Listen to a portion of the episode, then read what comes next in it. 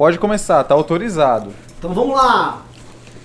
Sob o sob o sempre vigilante olhar de Alessander Mônaco, sempre protegido pelos pimbas diretos de Pernambuco de Nucameira, e com a presença ilustre hoje de Ursinho Ursal, pronto para nos repreender toda vez que nós agimos contra, vamos dizer assim, contra o senso comum do homem brasileiro, que acha, por exemplo, que a Terra é plana, mas é calado pela grande imprensa, dou como iniciado este importante Libere News, hoje com as presenças de Ricardo Almeida Olá!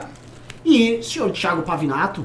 Alguém tá servido? Tá comendo seu Subway aí, você vê que quando o cara é agraciado, né, com, com um belo corpo, ele, ele continua malhadão, continua boladão, mas ele pode comer seu sanduba numa boa. tá? Eu não posso. Eu não posso, tô sempre com a barriguinha aqui, lutando pra, pra aparecer. Meus queridos É amigos, pão integral e frango.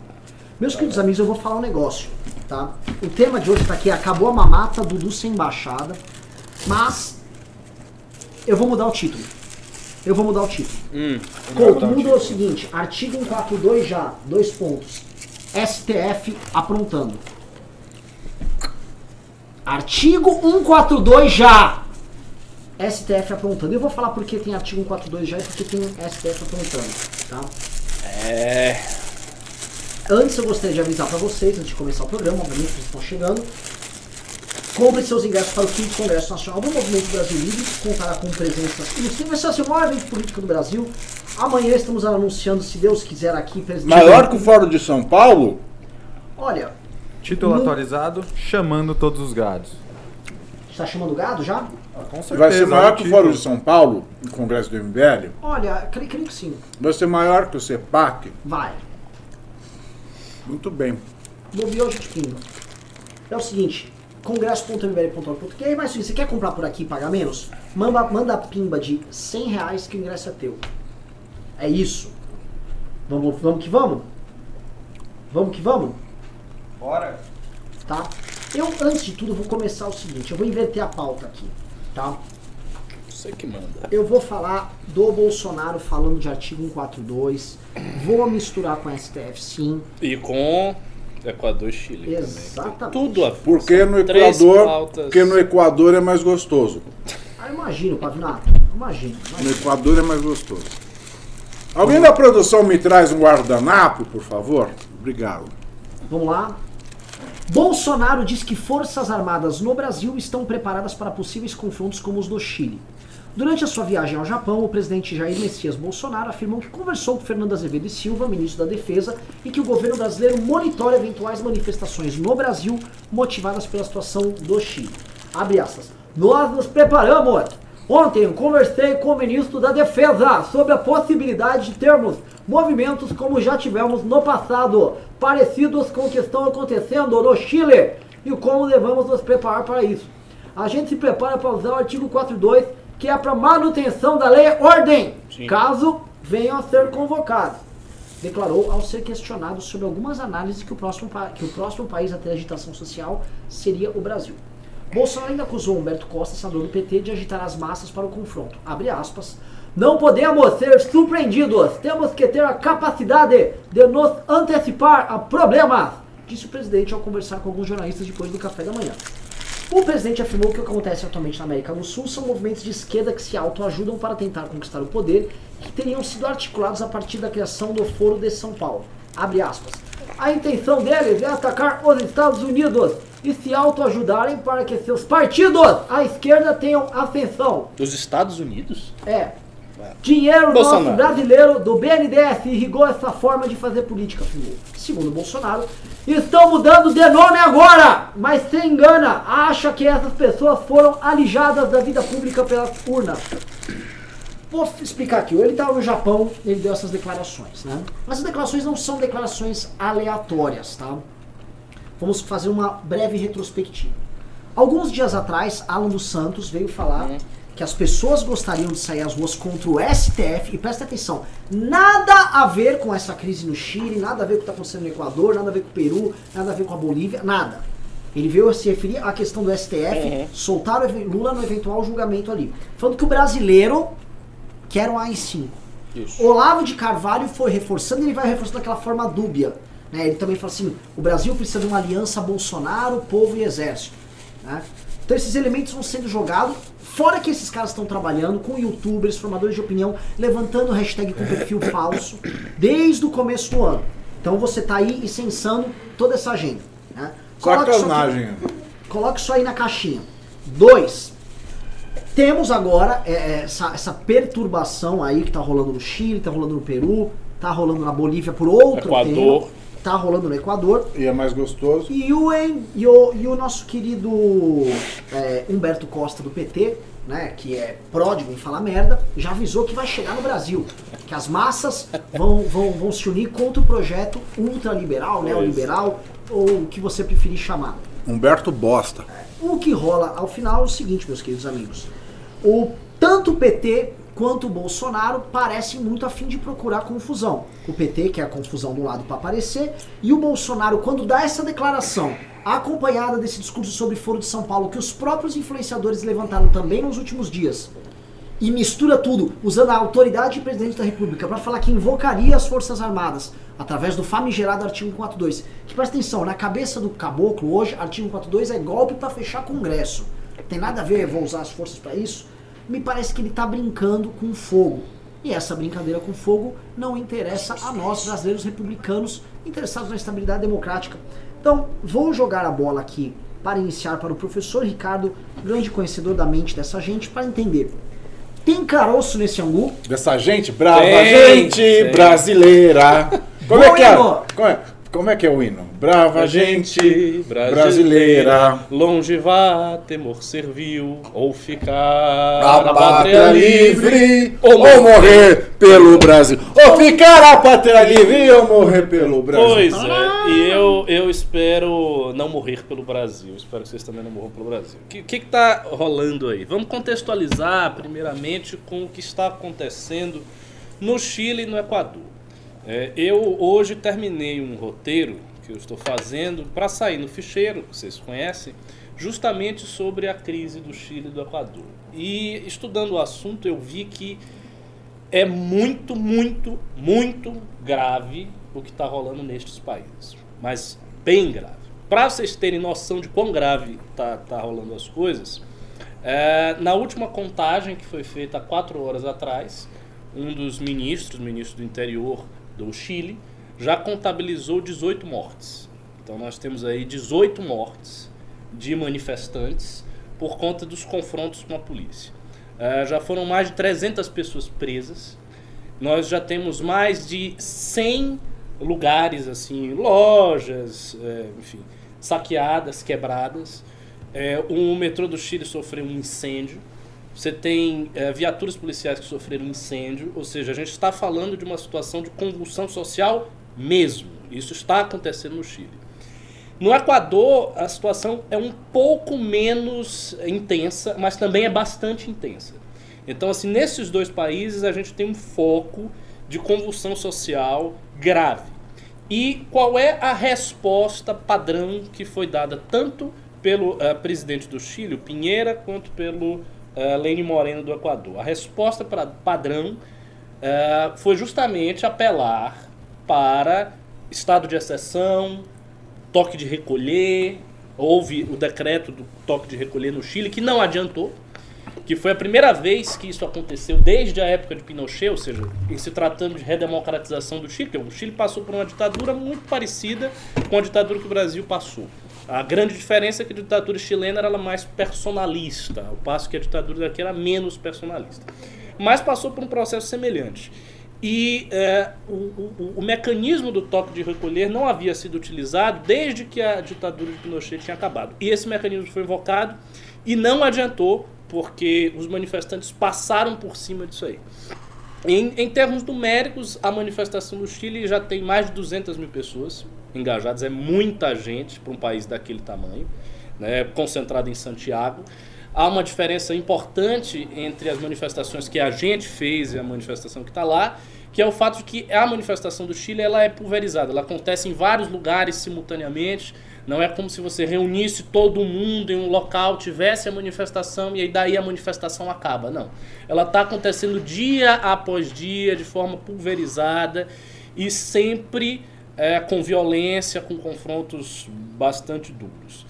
Então, assim, a situação desses países é mesmo uma situação muito grave e os presidentes têm invocado os mecanismos de controle do exército. Isso aconteceu no Chile, no Equador, pode acontecer em outros lugares. Agora mesmo, agora mesmo, o Evo Morales decretou estado de emergência.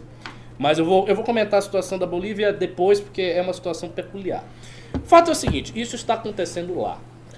E quando os Olavetes alegam que se trata de um expediente do Foro de São Paulo, eles não estão inteiramente errados. Existe uma parcela bem razoável de razão nisso aí. Eu, eu achava que era exagero, mas depois eu fui procurar e não é bem não. É, você tem mesmo esse grupo de Puebla, que é um grupo que foi criado em 2019, tem um site e tal, progressivamente, pode procurar aí em espanhol. Você pode acessar o site e no site, este grupo de Puebla eh, se diz um grupo de líderes eh, da América Latina, líderes políticos, com o objetivo de conter, de refrear o avanço da direita conservadora, do que eles chamam né, de direita conservadora, e retomar o espaço que a esquerda possuía, aquelas conquistas, é essa, essa terminologia deles, as conquistas que a esquerda teve na década passada. Ou seja, em, em, em resumo, o que, que eles estão dizendo? Eles estão dizendo que houve uh, uma substituição de presidentes. Né? A gente viu uh, no Chile o Macri ganhou sobre a Bachelet, uh, o Lênin Moreno, que era um aliado do Rafael Correa, se afastou do Rafael Correa, houve uma ruptura entre ele e o Rafael Correa, e a partir daí o Lênin Moreno começou a implantar uma agenda econômica ortodoxa sob os auspícios do FMI, porque ele fez um acordo com o FMI. É, a gente teve aqui né, no Brasil o Bolsonaro, um cara de direita que ganhou, o PT perdeu, e por aí vai.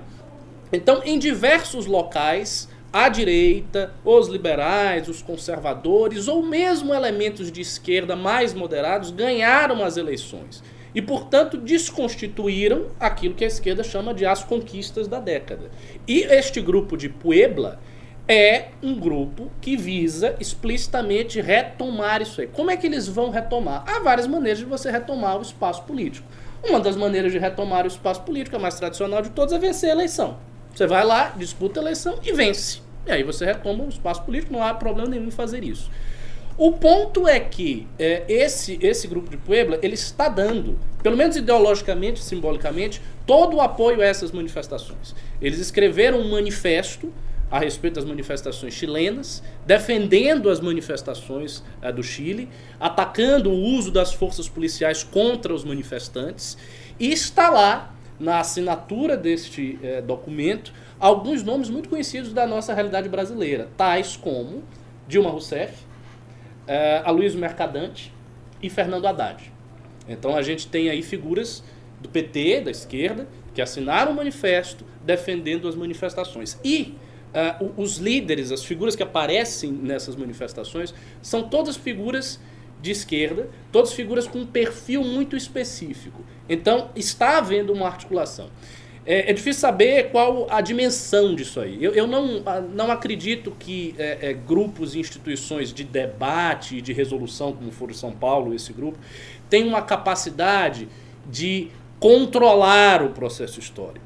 Porque às, vezes é, é, esse é o problema da análise do Olavete. Ele exagera, então ele fica imaginando que há uma espécie de controle, um deus ex machina que está lá né, controlando a, a, zorra toda e pegando o, todos os fios. E como não? É, pô... e como não? Pois é, então assim, controle eu não sei se tem, mas tem apoio. Tem apoio e, e tem convergência estratégica.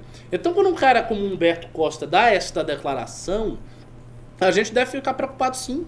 Porque pode ser que a esquerda tenha a ideia de incendiar uma manifestação desse tipo aí contra o governo Bolsonaro. Se a esquerda fizer isso, eu acho que é uma ideia de uma estupidez política imensa.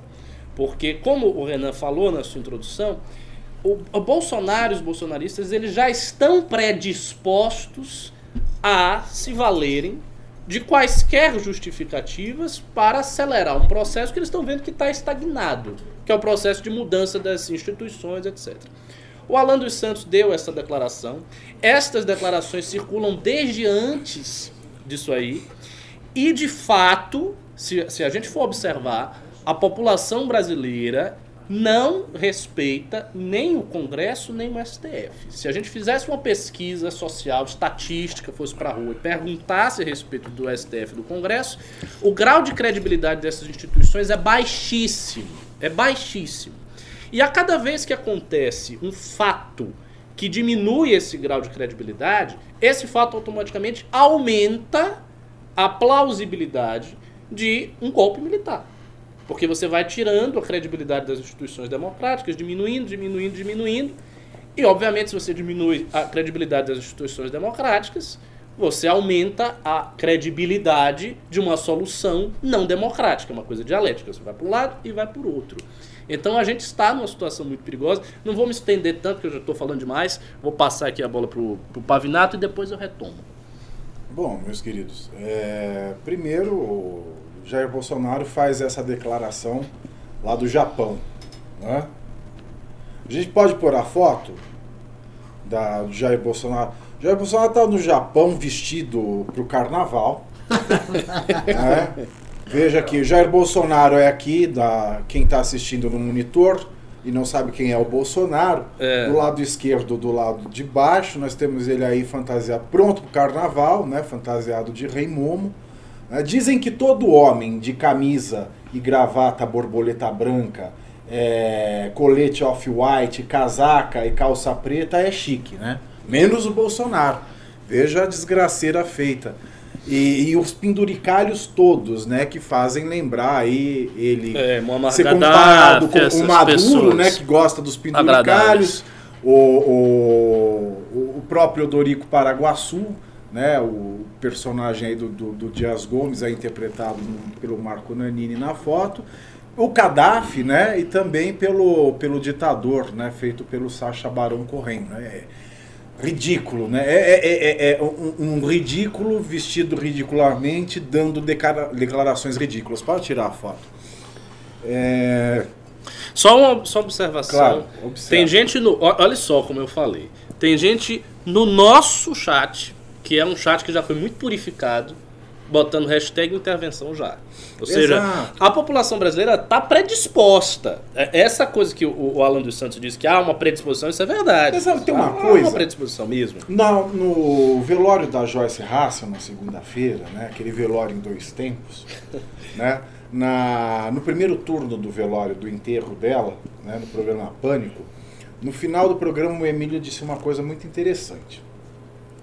É, quando teve a briga da- do Eduardo com a Joyce, soube que a Joyce ia para o programa Pânico, começou o bolsonarismo, começou no Twitter, é, boicote ao Pânico com Joyce Hasselman. A ordem era ninguém dar audiência para o Pânico. No final do programa, o Teve Emílio falou. Eu, no final do Pânico, o Emílio falou: olha, eu não sei o que aconteceu. No Twitter teve a ordem para boicotar, para boicotar o Pânico, mas a audiência de hoje com você, Joyce, foi três vezes maior do que a audiência com Eduardo Bolsonaro na semana passada. Três vezes maior. Será que nós não estamos superestimando esses imbecis de Twitter? De- depende. Eu, eu acho que no caso assim da- das instituições e tal, não. Eu- acho que assim esse discurso de eh, que não dá mais, que as instituições não valem nada, esse é um discurso muito forte. O ponto que o Alan eh, não percebeu, quer dizer, não é que ele não percebeu, o ponto que ele negligenciou de propósito é o simples fato de que Bolsonaro não pode estar com todo o povo, porque ele teve mais ou menos 50% dos votos. Ele teve 54% dos votos, 56% dos votos. Então é óbvio que você tem no mínimo metade do país que se Bolsonaro desse um golpe militar estaria contra Bolsonaro, porque são pessoas que não votaram no Bolsonaro. Não, e muitas das Então, pessoas que votaram E que também já, estariam já são Não, traidoras. é, é, é, e por isso que eu estou dizendo, no mínimo. É, é óbvio que é, não teria o apoio de todo mundo. Entretanto, mesmo, mesmo da parte da esquerda, mesmo, de, mesmo quem votou na esquerda, tem muita gente que não votou na esquerda porque acha que as instituições democráticas estão uma beleza, porque votou na esquerda. Então, esse discurso de que as instituições já eram, que só tem corrupto, que- isso é muito forte. Isso é muito forte. Se Bolsonaro chegasse e decretasse fechamento do Congresso amanhã, você ia ver. Ah, não- não- claro, ia ter, obviamente, um bocado de gente da classe média tal, dizendo que era um absurdo, blá, blá, blá, muita gente dizendo que, mas ia ter um grosso de pessoas dizendo que não, que era para Mas esse sim é um caso de artigo 142. O Bolsonaro chegar e decretar o fechamento do Congresso, esse era um caso do Exército se voltar contra o Bolsonaro. E prendê-lo. E prendê-lo. É. Enjaulá-lo. Sim. Enjaulá-lo. É, é, é, o, o artigo 142 é para defesa da ordem democrática e não o contrário. A leitura é fácil, a leitura é simples. Mas o que a gente vê é o bolsolavismo distorcendo toda a letra de lei, todo o conceito, é, criando silogismo falso. né? Não é a, a intervenção do exército não é para acabar com a ordem democrática, é para defender a ordem democrática. uhum. Então, por exemplo, se o STF vai tomar uma determinada decisão com base na Constituição, isso não é pretexto para o Exército entrar em cena, meu querido. A Constituição está funcionando. O que é pretexto é se o senhor Jair Bolsonaro quiser fechar o Congresso numa Isso. canetada, ou como diz o filho dele, chegar com dois cabos e fechar o. o dois cabos no, soldado, Exato, fechar então- o STF. Então, para dar um exemplo aí aqui, se o próprio STF resolvesse decretar a prisão arbitrária de Jair Bolsonaro, o STF diz, ah, o, o presidente está preso. Isso também seria um caso absurdo de ruptura total. Porque Exato. seria um poder querendo destruir o executivo. Por aí vai. Exato. É, é- esses são os casos, Sim, mas sim, não. sim, sim. É, mas esse problema já foi resolvido pelo professor Olavo, vocês estão meio desatualizados, né? Até Foi. surpreso com você, Ricardo. Olha que não é nem o papo do senhor Sal. Como é que é? Todo mundo sabe que o professor Olavo, já no começo de 2015, avisou. Está, não, o problema de convocar o artigo 142 está resolvido. O que, que diz o parágrafo 1 da nossa Constituição?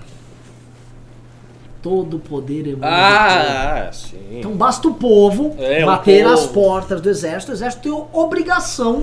É, Por isso que é- ele é- fala. essa interpretação é maravilhosa, É. o povo. É, É, então, assim, é. basta o povo ir lá.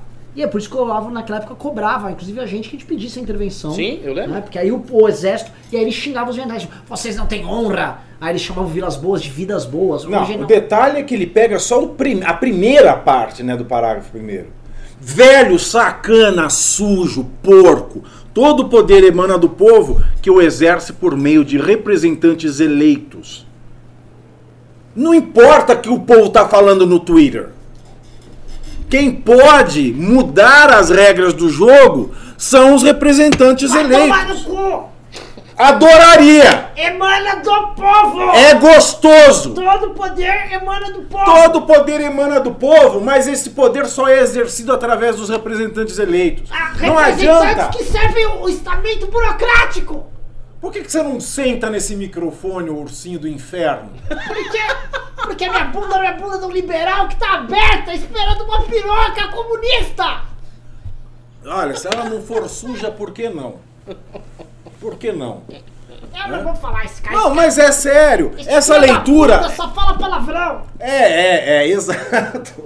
Essa leitura do Olavo de Carvalho, é leitura desgraçada, lê o dispositivo constitucional pela metade e acha que tá tudo resolvido. E tem retardado que vai e assimila. Ok, o ex-islamita, ex-astrólogo, agora filósofo, é jurista também? Porra, puta que eu pariu! Dá o governo do mundo pra esse desgraçado. Dá, dá o cetro do universo. É o que? É professor de Deus. Agora, descer Deus na frente do Olavo de Carvalho, ele vai dar. Vai, vai repreender Deus. Ô velho desgraçado. Sabe? E a gente tem que parar com essas leituras idiotas, sabe? Cada macaco no seu galho, como gosta de falar, como a Joyce Hasselman falou nas duas etapas do enterro dela própria, né? Cada macaco no seu galho, gente. Rede social, rede so... Olha, Papa Francisco, Papa Francisco, que deve estar nos assistindo, não, muita pretensão da bicha, né? Devia declarar Humberto Eco profeta. Humberto Eco devia ser profeta, devia ser canonizado por ser profeta. O cara, no começo da rede social, fala, pensando ali no Twitter, plataforma social é a plataforma dos imbecis. Eles vão achar que a opinião deles tem o mesmo valor que a opinião de um prêmio Nobel. Aí vai um imbecil e lê metade do dispositivo constitucional, Um dispositivo que é só você digitar no Google Constituição Federal, tá lá. Sabe ler? Lê. Não sabe ler? Não enche o saco. Aí vem um imbecil e solta uma dessa e todo mundo acha que tá resolvido o problema. Olha, vou, vou começar aqui a adentrar aqui a outra área. É, porque esse assunto aí, pelo amor de Deus. Eu vou começar a entrar no STF. Vamos entrar agora para discussão. É, vamos lá. Vamos falar, porque tem a ver com isso, né? Por favor, muda o título para STF. Saiba, é, votação STF, entenda tudo. Entenda tudo mesmo, porque hoje nós temos opiniões divergentes. né? Sim. Vamos lá. É, a gente sabe então que a gente tem um problema triplo aqui.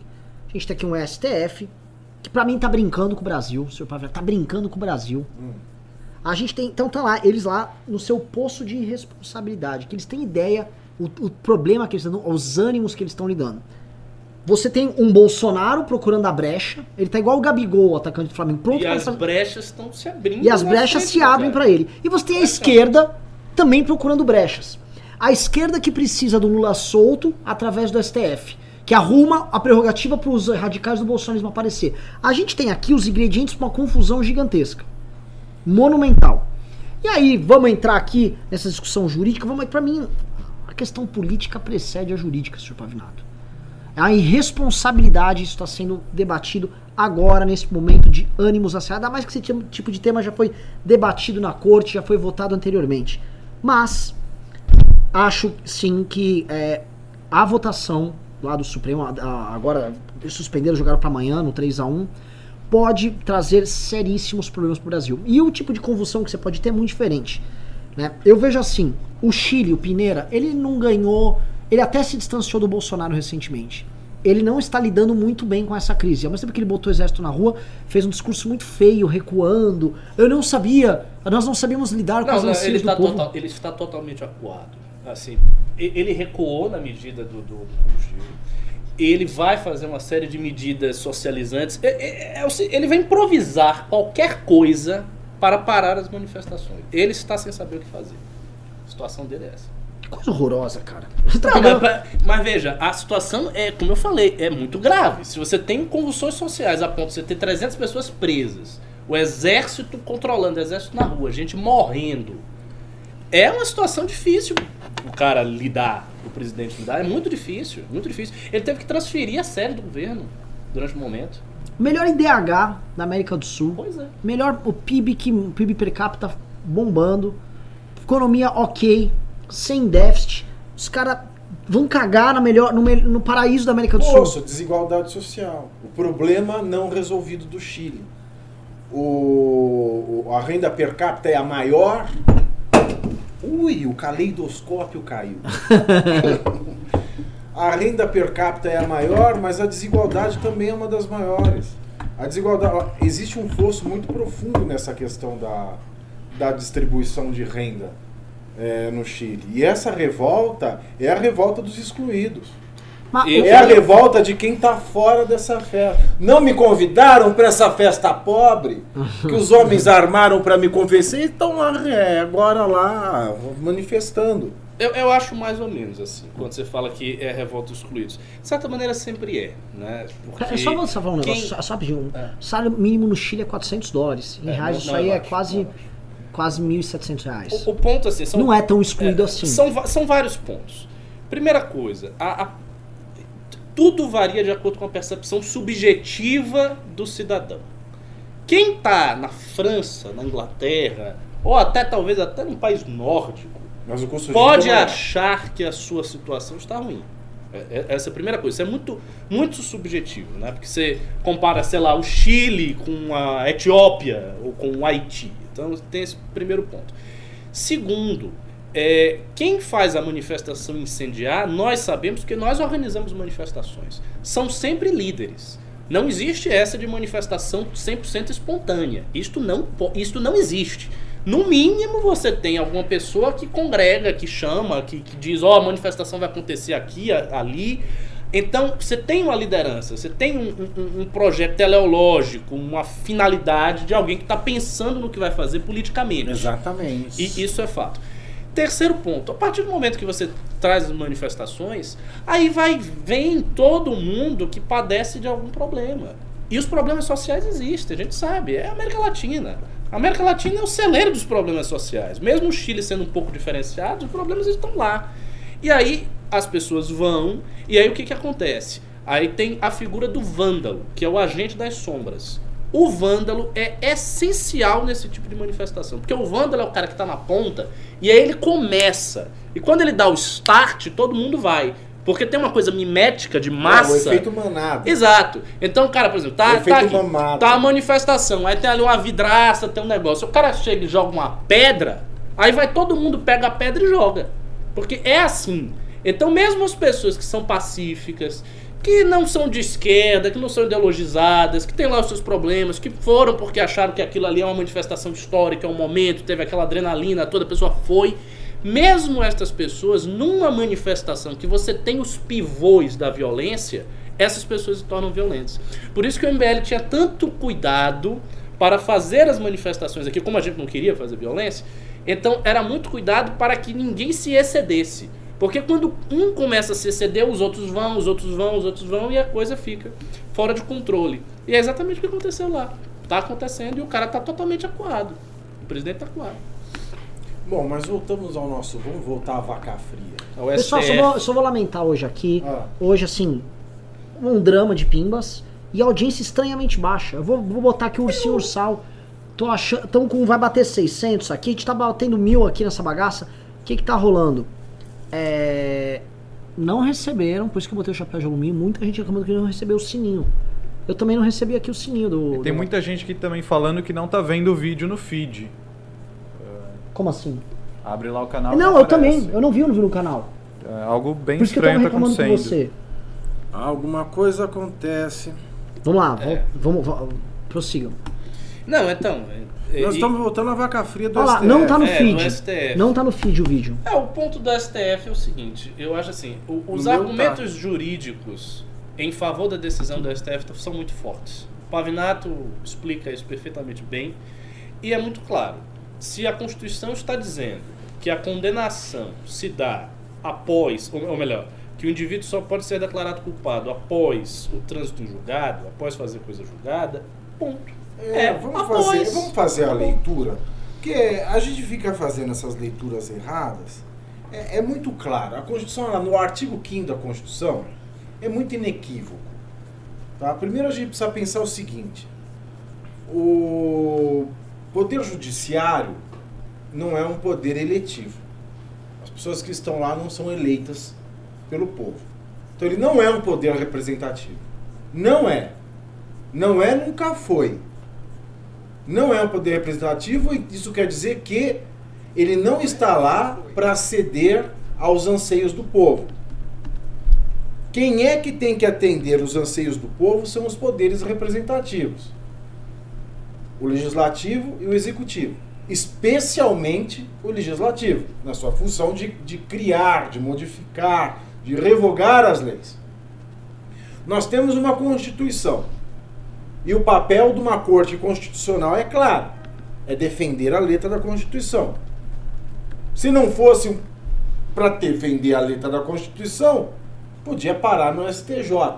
Não precisava de um tribunal para defesa da letra constitucional.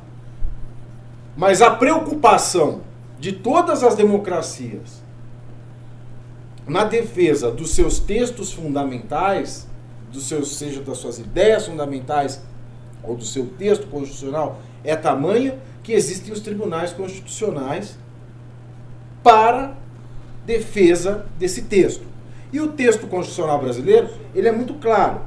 O artigo 5 já no inciso 39, ele diz que não há crime sem lei anterior que o defina, nem pena sem prévia combinação legal. Ou seja, não há crime sem lei que diga que é crime e nem existe pena se não existe lei definindo a pena. Isso é fato. Segundo, já no inciso 40, ele diz que a lei penal não, retro, não retroagirá, salvo em benefício do réu. Então, qualquer novidade no campo do direito penal só tem eficácia em caso depois da existência da lei. Surgiu a lei, ela não se aplica aos casos em curso, que ainda não foram julgados, mas que estão lá, estão, estão na boca do julgamento. Se a lei ela for pior para o réu, ela não se aplica, ela só se aplica se ela beneficiar a sua situação. Ora, o que dizer então das decisões judiciais menos benéficas? Que criam uma condição nova no direito penal, como o cumprimento eh, de prisão em segunda instância.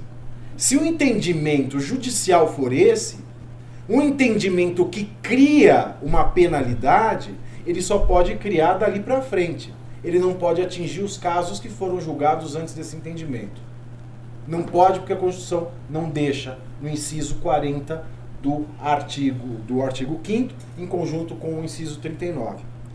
Fora isso, nós temos também no inciso 46 o seguinte: a lei regulará a individuação da pena e adotará, entre outras, as seguintes: a privação ou restrição de liberdade. Só é a lei, só a lei pode definir sobre a privação ou restrição de liberdade.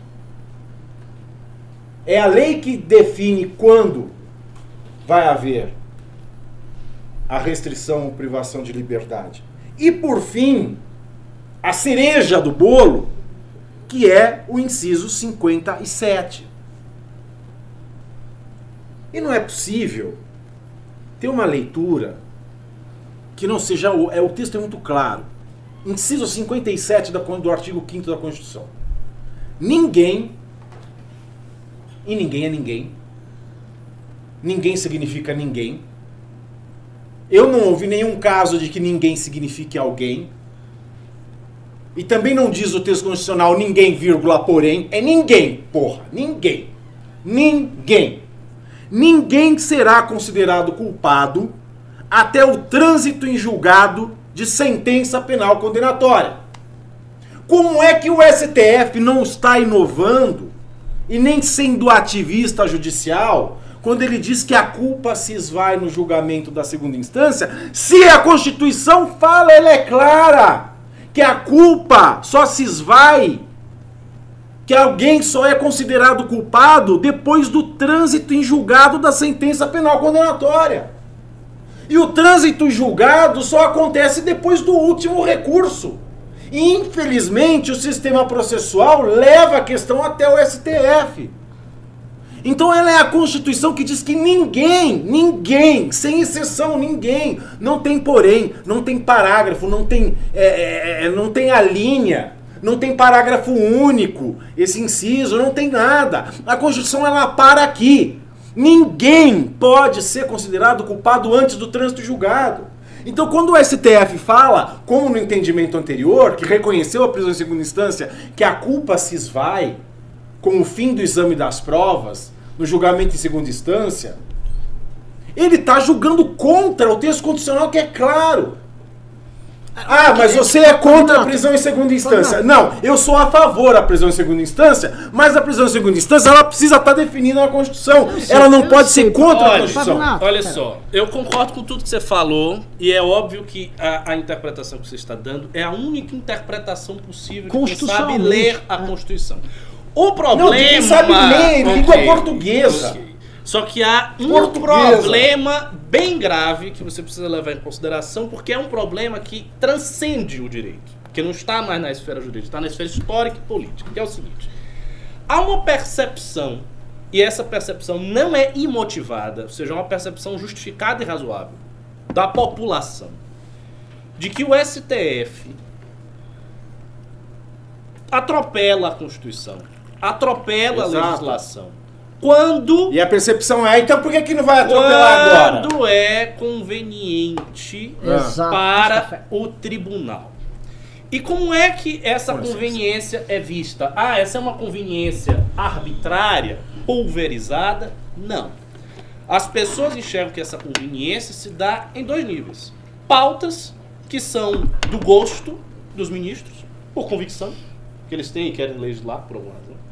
E proteção de políticos, magnatas, grandes figuras poderosas, Que que acesso ao STF. têm acesso ao STF, que conversam com os ministros, que tem uma relação espúria com os ministros, todo mundo sabe, e tem várias notícias para comprovar isso aí.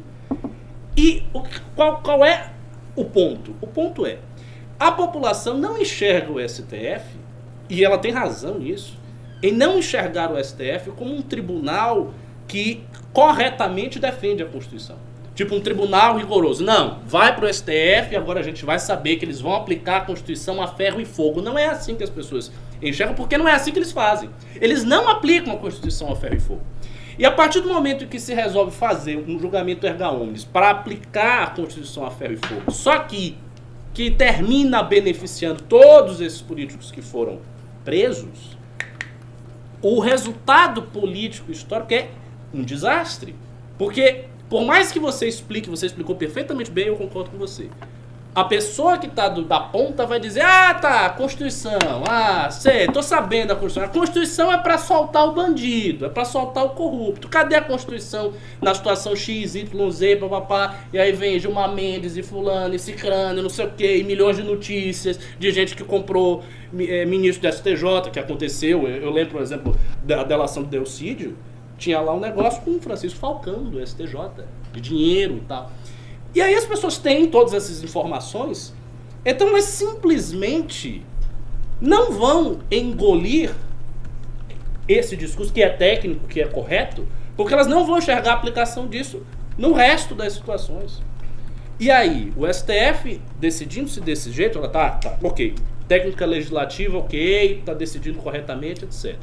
Mas a consequência política disso é Ela, terrível. ela é desastrosa. E mais- O STF se colocou nessa posição. Eu sei, Ele se colocou nessa Eu posição sei. desgraçada. é uma posição desgraçada. Se É uma colocou. posição desgraçada. É, e é difícil sair. Porque aí vem, aí vem o problema também. A gente fala a Constituição. A Constituição existe na medida em que existe uma ordem social e política que permita a existência e defesa da Constituição. Se essa ordem colapsa, não tem mais Constituição. Porque, por exemplo, se o Jair Bolsonaro chegar, se tivesse aí, a esquerda resolveu, tem quebra-quebra, papapá, tá fazendo igual ao Chile. O STF soltou todo mundo, soltou o Lula, situação de convulsão social. Aí vamos supor que ele, de fato, pegue o exército e coloque na rua, declare um estado de sítio, um estado de exceção, por conta da, da situação, e daí isso evolua para uma ditadura, que é uma coisa que já aconteceu várias, várias vezes na história, inclusive na história do Brasil, já aconteceu em outros países. Se isto acontece, no dia seguinte ele pode chegar e simplesmente anular a Constituição e otorgar uma Constituição que ele quer. Porque não, aconteceu isso? Getúlio, quando montou a ditadura dele, não otorgou a Constituição, a polaca? Jogou aqui a Constituição, pau.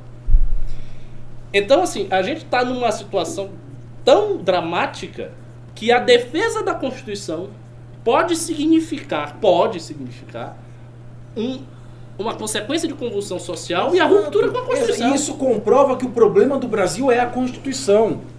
Né? Bob Fields, Não, que é Roberto o Campos problema. já cantou a bola durante a Constituinte. O problema- Isso o- é uma bomba relógio. Mas, Mas- o, o- mas o problema Mas se as o- pessoas percebessem o STF garantindo fixamente esta Constituição, mesmo com todos os seus defeitos, se o STF fosse realmente. As pessoas olhassem, não, essa corte é a Corte Suprema e garante a Constituição e ponto. Mas é o que Aceitariam. Não dá. Mas Eu, não olha, é. eu quero que Não o cara é. vá preso depois da segunda instância. Em países mais desenvolvidos em matéria de impunidade do que o Brasil, as pessoas costumam ser presas. Mas a questão é que eu sou a favor, mas isso tem que partir do legislativo. Quantas centenas de vagabundos a gente tem lá assistindo isso passivamente? Mas- Porque é do interesse deles. Exato. Então o problema, o problema é a classe política brasileira. Eu sei, mas ah, é- o é- STF, mas, o STF também é um Pavinato. problema, mas se a gente admitir a quebra da instituição, Mas assim, vamos combinar que assim, a Constituição ela é Agora aplicada... pode, agora não, não é, mas pode. a, a Constituição é aplicada a contento em várias coisas. Ela é uma carta do Papai Noel gigantesca. Ela garante saúde universal pra todo mundo. exato. Então- mas nesse então, mas- caso mas- mas- é uma, esse caso é uma garantia É individual. uma garantia individual. Mas, mas- Esse caso ele mas não deixa eu- está estendendo uma benesse, ele está Mas- criando uma mas situação olha pior. Só, mas olha só, eu te- peguei aqui o Olha. histórico. ó. Antes de 2000, até antes de 2009, o STF permitia que a execução das penas começasse após a condenação em segunda instância. Exato. Tava tudo ele que tranquilão. se colocou nessa, nessa desgraceira. Em 2019, em 2009, ele decidiu por 7 a 4 que a execução da pena ficou condicionada ao trânsito julgado, ou seja, quando acabam todos os recursos. Aí em 16, volta, Volta atrás. à segunda instância. Então, foi o STF que se colocou nessa situação desgraçada. mas a questão, assim, é, que é uma questão fundamental, eles estão. Vocês estão com essa preocupação, isso que está sendo colocado aqui por uma questão obviamente política. É obviamente política. O Brasil vem operando, né, essa Constituição de 88 a 2009, ou seja, 21 anos, ela operou com a prisão em segunda instância. Depois de 2009 a 2016 operou diferente. E aí de 2016 teve Sim. um incidental. Que foi, eu não sei aqui se dá pra gente amarrar uma coisa na outra, mas foi também pro período que, por exemplo, a criminalidade, o número de homicídios no Brasil disparou. É verdade? Há um estímulo à impunidade com isso aí que é nítido. Um estímulo enorme. Foi assim, de 2000, e- você pega esse, esse período, 2009, 2016, qualquer estatística nossa, pff, você- a- Exato, Você é, tem- é, tem um é temerário isso. E aí, aí agora eles estão por um- a gente sabe, a motivação é exclusivamente política. Até é interessante, de 16 pra cá, ainda mais depois do fim do governo Dilma, as estatísticas de homicídio vêm caindo. Até o Bolsonaro tá falando, ah, tá caindo no meu governo. Tá caindo desde o Temer. Exato. E caindo, caindo, caindo. Porque a- hoje o cara, a sensação de serei preso, vou me ferrar, É é, maior. muito, é muito maior. Por uma questão casuística, política, que o STF a gente sabe muito bem. É lógico, que o cara vai lá, ca- ah, eu vou organizar um assalto a banco, se eu não for preso, for processado depois, eu só vou ser preso depois do trânsito julgado. A gente, mas a gente sabe, a gente Claro, sabe as motivações do PS, mas a gente sabe umas motivações do nosso, do nosso Supremo. Esse Supremo tá trazendo um, um problemão que tá pegando a própria existência da Constituição. A Constituição é um pacto. É um pacto. é um pacto. O pacto social, Um pacto um político, papel. firmado. Ela tá falando assim, eu, tô- eu vou brincar com esse pacto aqui. E o STF tá brincando com um problema gigante e sem ter o mínimo de sensibilidade mesmo. Ah, isso são direitos e garantias fundamentais. Isso. Meu irmão, vai ter muito direito e garantia fundamental sendo violado se eles ficarem brincando agora. Que é a real. A gente tá num drama político gigante e por motivações exclusivamente políticas, que as motivações deles são políticas, eles estão acelerando esse processo, estão correndo com isso aí por motivações políticas, igual ocorreu em 2016. Quando tava na configuração da STF com o Teori Zavascki lá, ele é o famoso 7 a 4 que virou um 6 a 5 na última, que trocou ele, Isso e que mesmo. agora vai virar um 6 a 5 provavelmente por, é, com a visão garantista. Mas o 7 a 4 tava com uma visão mais punitivista ali, aquele STF na onda Lava Jato, na onda vamos prender político, na onda vamos prender empreiteiro, essa coisa virou ali. E agora ela tá agora nesse refluxo que a gente tá tendo, que é o mesmo refluxo do acordão do Bolsonaro, é o mesmo refluxo do COAF, é o refluxo da impunidade. E esses caras estão brincando com esse mesmo pacto. É. E, e você tem gente, e, e o cenário que a gente tá pintando aqui é horroroso. A gente tem aí uma esquerda louca pra tocar fogo na rua, que eu nem sei bem como eles vão fazer no Brasil. É, é isso. Olha, a única, uma- tem uma coisa que me deixa feliz, que é o fato da esquerda brasileira estar atarantada e meio sem energia. E isso é uma coisa ótima. Porque se ela tivesse toda pimpona, forte, cheia de energia, a gente tava mais lascado ainda. Por estar muito atarantada, talvez eles nem consigam fazer o que o pessoal do Chile tá fazendo. É o que eu fui Por ver. que, por- que a esquerda precisa do Lula livre?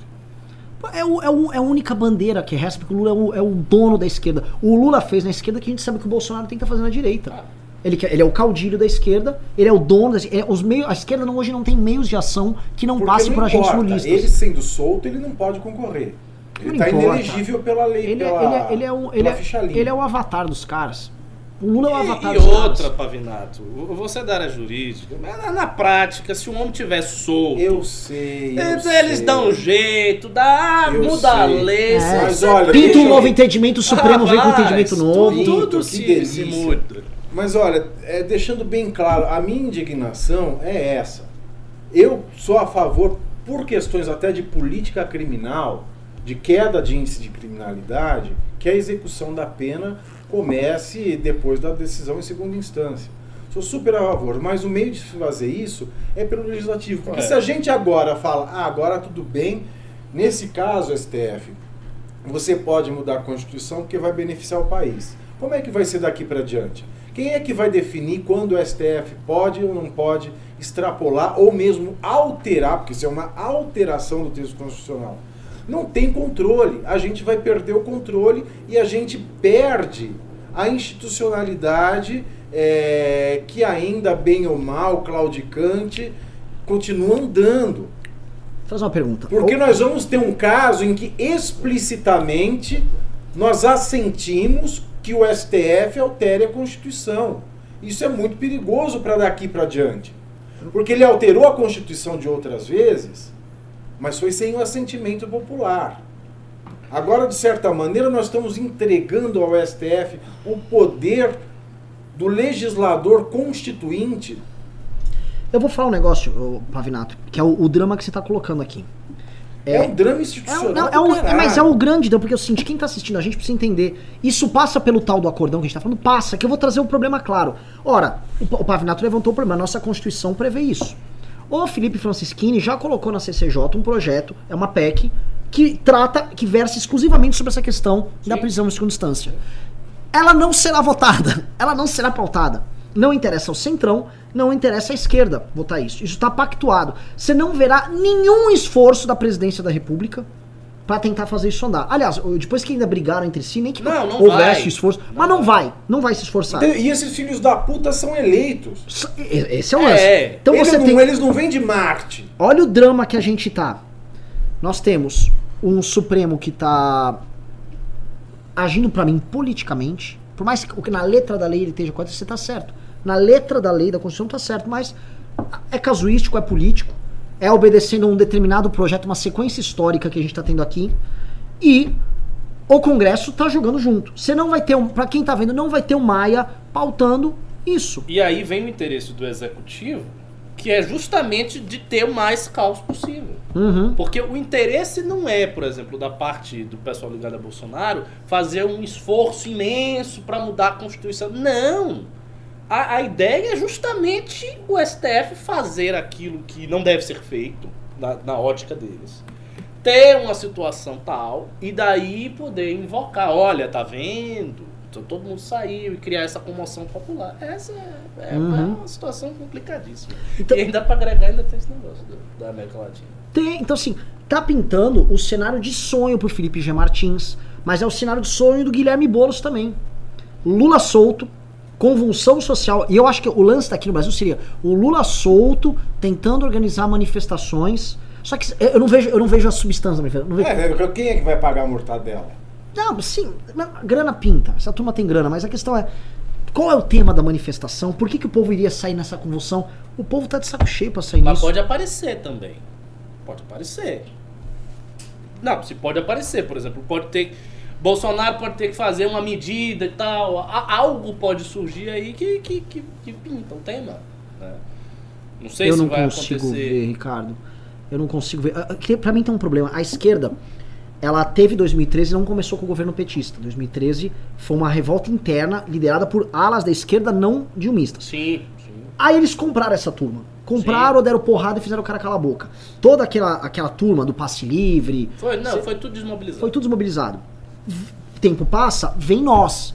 Enfrentamos eles, derrotamos o impeachment, e no processo do impeachment, e no governo Temer, e no enfrentamento com o Bolsonaro, eles testaram todas as fórmulas possíveis. Eles tentaram votar com Black Bloc contra o impeachment. Não foi. Não deu certo. Vocês vão lembrar o passe livre 2000, começo de 2015, começo de 2016? Eles tentaram todas as vezes, tentaram botar o bloco na rua, tentaram misturar. Aí veio o Lula, ali, teve o Fora Temer, veio o Lula. Eles tentaram todas as formas. Tentaram invasão de escola com criança, não deu. O PT, a esquerda brasileira, tentou tudo. É po- assim, sabe, é uma famosa frase do Ike de Fênix, Cavaleiro do Zodíaco. Um golpe não funciona duas vezes contra o mesmo cavaleiro. As pessoas já manjaram. E outra coisa, uma coisa que a- essa direita, ó, não dá nem pra falar, os outros países da América Latina, eles não têm os anticorpos que o Brasil criou no enfrentamento com o PT. Isso é verdade. Eles não têm numa É. manifestação um Arthur Mamãe Falei, que foi. E um cara, um cara deslegitimou quase todos os meios de ação da esquerda em rua num país continental de 200 milhões de habitantes. O papel do Arthur, as pessoas dizem, ah, o Arthur foi uma ferramenta de destruição desses meios de ação. Ele foi, ele acabou com aquelas manifestações de invasão de escola e ele ridicularizou todas as manifestações dos caras a ponto do pro senso comum hoje Não, foi heróico, isso é heróico. é, então, Isso é ele- heróico. esses anticorpos não tem no Chile, esses anticorpos não tem no Equador, esses anticorpos não tem na Argentina. Tudo, essa cultura foi toda criada aqui. Eu acho muito difícil os caras criarem isso. Não, eu, eu também acho difícil. Também acho difícil, mas tem que ver, né? Tem que ver. Uhum. Difícil profetizar. Às vezes a gente não tá enxergando um fator hoje e daqui a dois meses. Mas é uma aparece. situação muito ingrata. E é uma situação Ah, é um problema típico da democracia. Que a democracia liberal, né, ao contrário do comunismo, ao contrário de qualquer regime autoritário, a democracia liberal ela não promete a felicidade, ela não, ela não promete um fim, ela não promete o, fim da história, a apoteose. Pera, me deu uma ideia aqui. Vamos levar o Arthur pro Chile? Vamos, vamos. Ele, ele- como é que tá o espanhol dele? Uma bosta, mas. A Vamos levar o Arthur pro Chile. pronta, né? É só falar com os chilenos normais e pegar aqui. Ó, É uma boa ideia. hum, Uma boa ideia. é uma boa ideia. Agora, é, tem, tem que só ter o cuidado pra ver como é que tá, né? É, Mas vai- cara, ele vai tomar uns Mas tiros, ele mas é tudo bem. tipo- Ah, Bom, tudo mas- bem. É ele, né? O nosso super-herói. Bom, mas veja bem, a democracia ela não tem uma finalidade específica. Então esses problemas, esses impasses são naturais da democracia.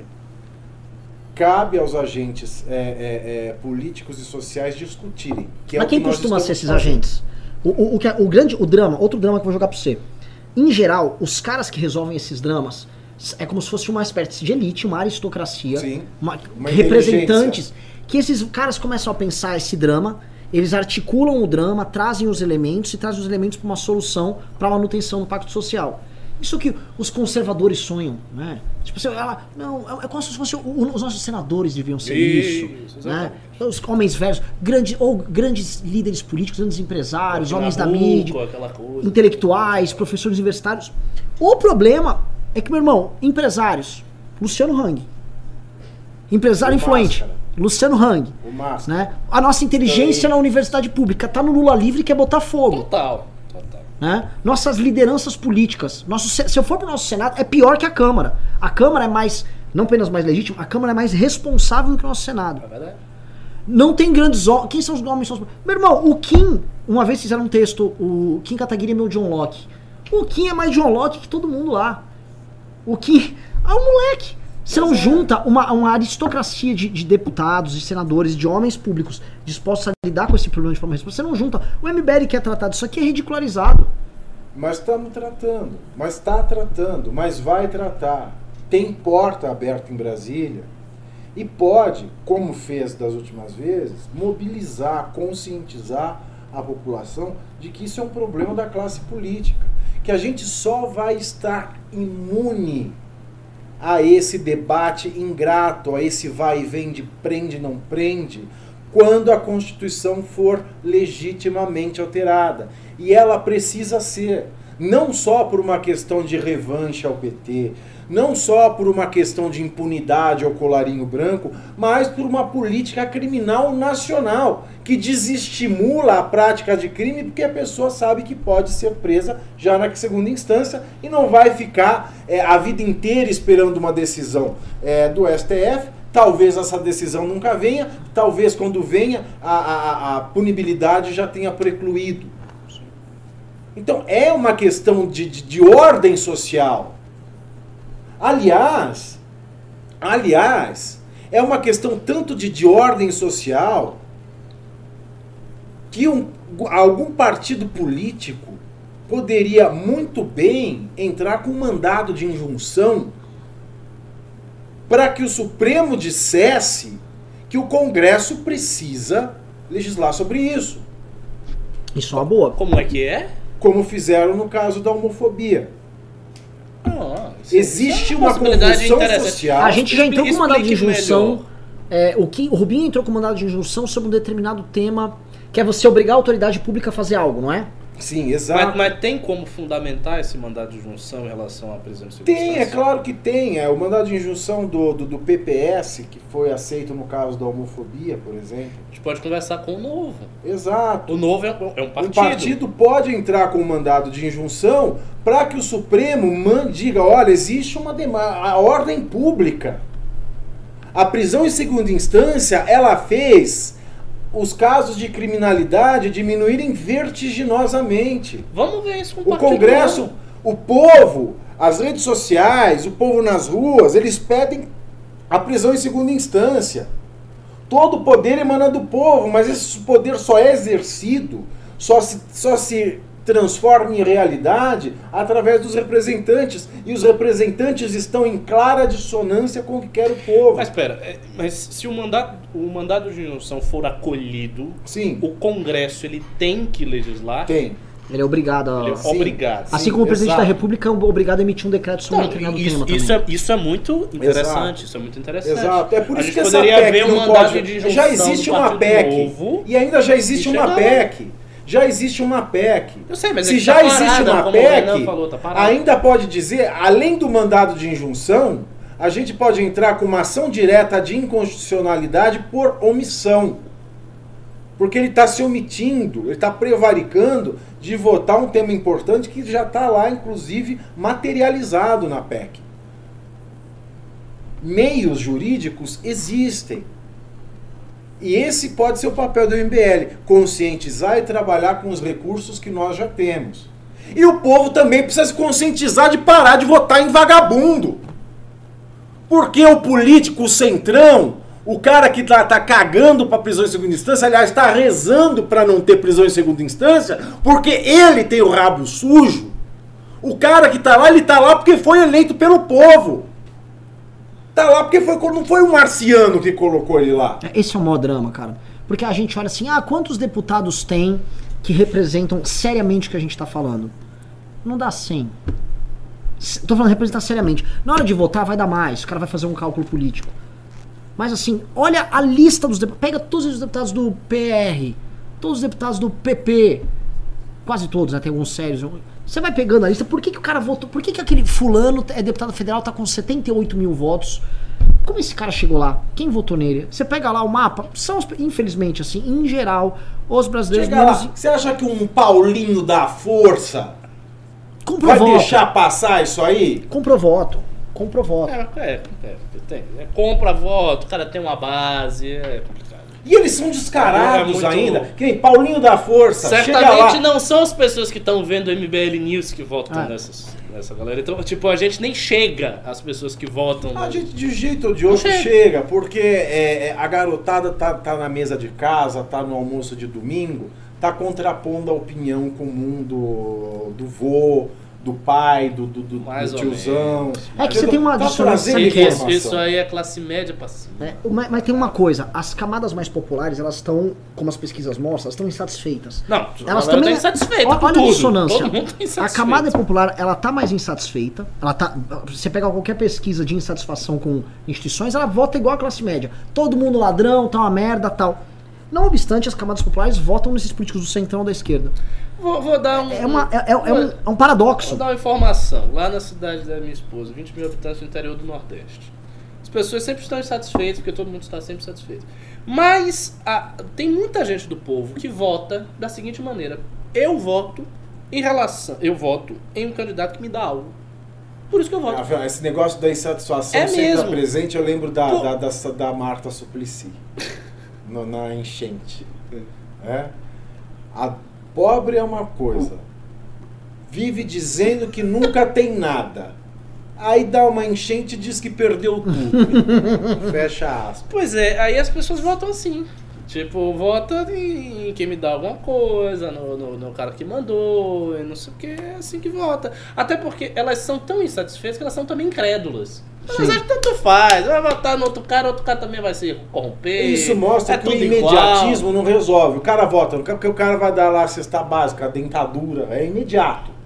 É imediato, é uma, é, é uma solução imediata para quatro anos de desgraça. É a mesma coisa no STF. Mas tá, é- eu quero uma solução imediatista agora. De imediato o STF vai poder mudar a Constituição. E daqui para frente, como é que Mas vai o povo a- é muito desguarnecido. Você sabe qual, sabe qual é o percentual de saneamento básico do Piauí?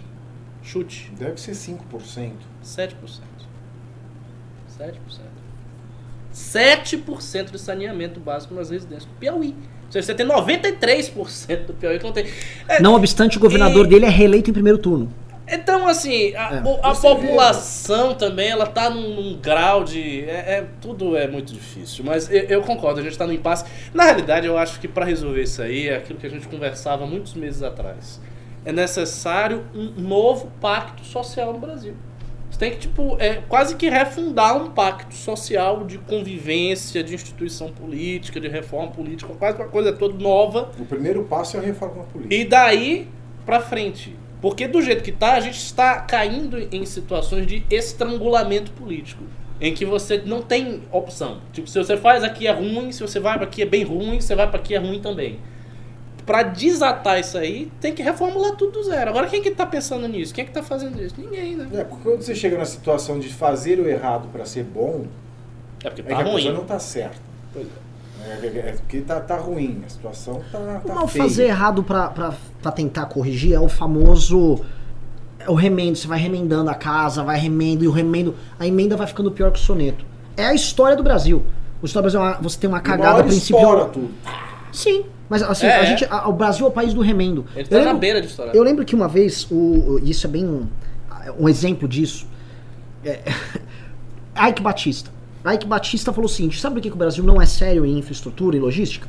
Tudo no Brasil é um puxadinho. O Porto de Santos é uma sequência de puxadinhos. Os outros portos são sequências. Nossas estradas são puxadinhos. Tudo é um puxadinho, tudo é um remendo. Eu sou sério. Eu vou fazer um projeto sério. Então, quando eu vou fazer o, o Porto do Açu, lá de, é um começo, meio e fim. Negócio plau, bonitão. Tu- tu- eu vou fazer. Mas na verdade o projeto dele era outro remendo. Que era uma, era uma mentira, uma apresentação de PowerPoint que pegou uma grana pública, enganou o investidor, botou na bolsa e fez um remendo pra botar um dinheiro no bolso. Então mesmo o cara que ele denuncia o remendo, no fundo ele tá fazendo outro remendo. O nosso problema é, é principiológico. A, a nossa própria. A Constituição é um exemplo disso. As cagadas estão lá.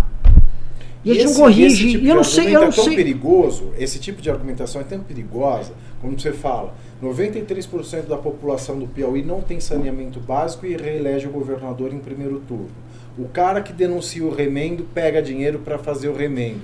Isso, no fundo, alimenta e justifica as pessoas que clamam pelo autoritarismo. Mas é, Mas é. exatamente, é. E a rede É social aí. hoje, o re- o rede so- a rede social hoje ela tá dando voz pra esse barulho. É, é. É esse isso. barulho e esse barulho tá se articulando. Porque o que, que o cara pensa? O cara pensa o seguinte: o que, que ele imagina como autoritarismo? Vai chegar alguém que vai por abaixo todo o sistema que está arruinado. E o cara vai chegar e vai dizer: agora acabou. E a partir de agora, fim. Então eu destruo derrubo tudo, prendo todo mundo, acabo com tudo. E daí pra frente eu reconstruo. Aí o problema, essa a esperança. aí o problema é que as pessoas que têm defendido isso hoje no Brasil defendem o fim da democracia e defendem o estabelecimento de uma ordem autoritária dessa com o líder errado. Com o líder que dá filé mignon para os filhos e acém para o povo. Se é que dá acém, não dá só o osso. É, pois é. E, não, e assim, e essa transformação súbita e autoritária, ela é sempre perigosa. ainda, né? ela é sempre perigosa. E ela é mais perigosa. Não, professor? não quero não. E ela é mais perigosa quando o líder é um gênio do que quando o líder é um besta. Porque quando o líder é um besta, pelo menos ele cai rápido. Quando o líder é um gênio, ele não cai. Eu ele vejo- aí até o fim. Ricardão e Pavinato, eu vejo que é o seguinte: os dois principais agentes políticos para liderar esse processo revolucionário, vulgo, Bolsonaro e Lula, os dois estão amarrados num acordão com esse próprio establishment. Então os dois estão sem meios de ação. Tanto que a, a esquerda, se nós tivéssemos esquerda independente, grande, com a força que o PT tem, pra estar na oposição denunciando tudo isso que tá aí, Tava aí denunciando. o meu irmão onde tá ferrado. Eles têm meios de ação, tem movimentos, sindicatos, tem grana, tem artistas, tem jornalistas. Só que, imagina o seguinte, o PT hoje, ele é um dos fiadores do acordão. O PT é o fiador do Aras lá. O PT tá torcendo pra, pra meu Deus, precisa, precisa sair a votação ali no, no STF, tá tão louquinho. O PT, o PT, impunidade, o PT tá no gui- o PT não tá comprando o espírito do tempo.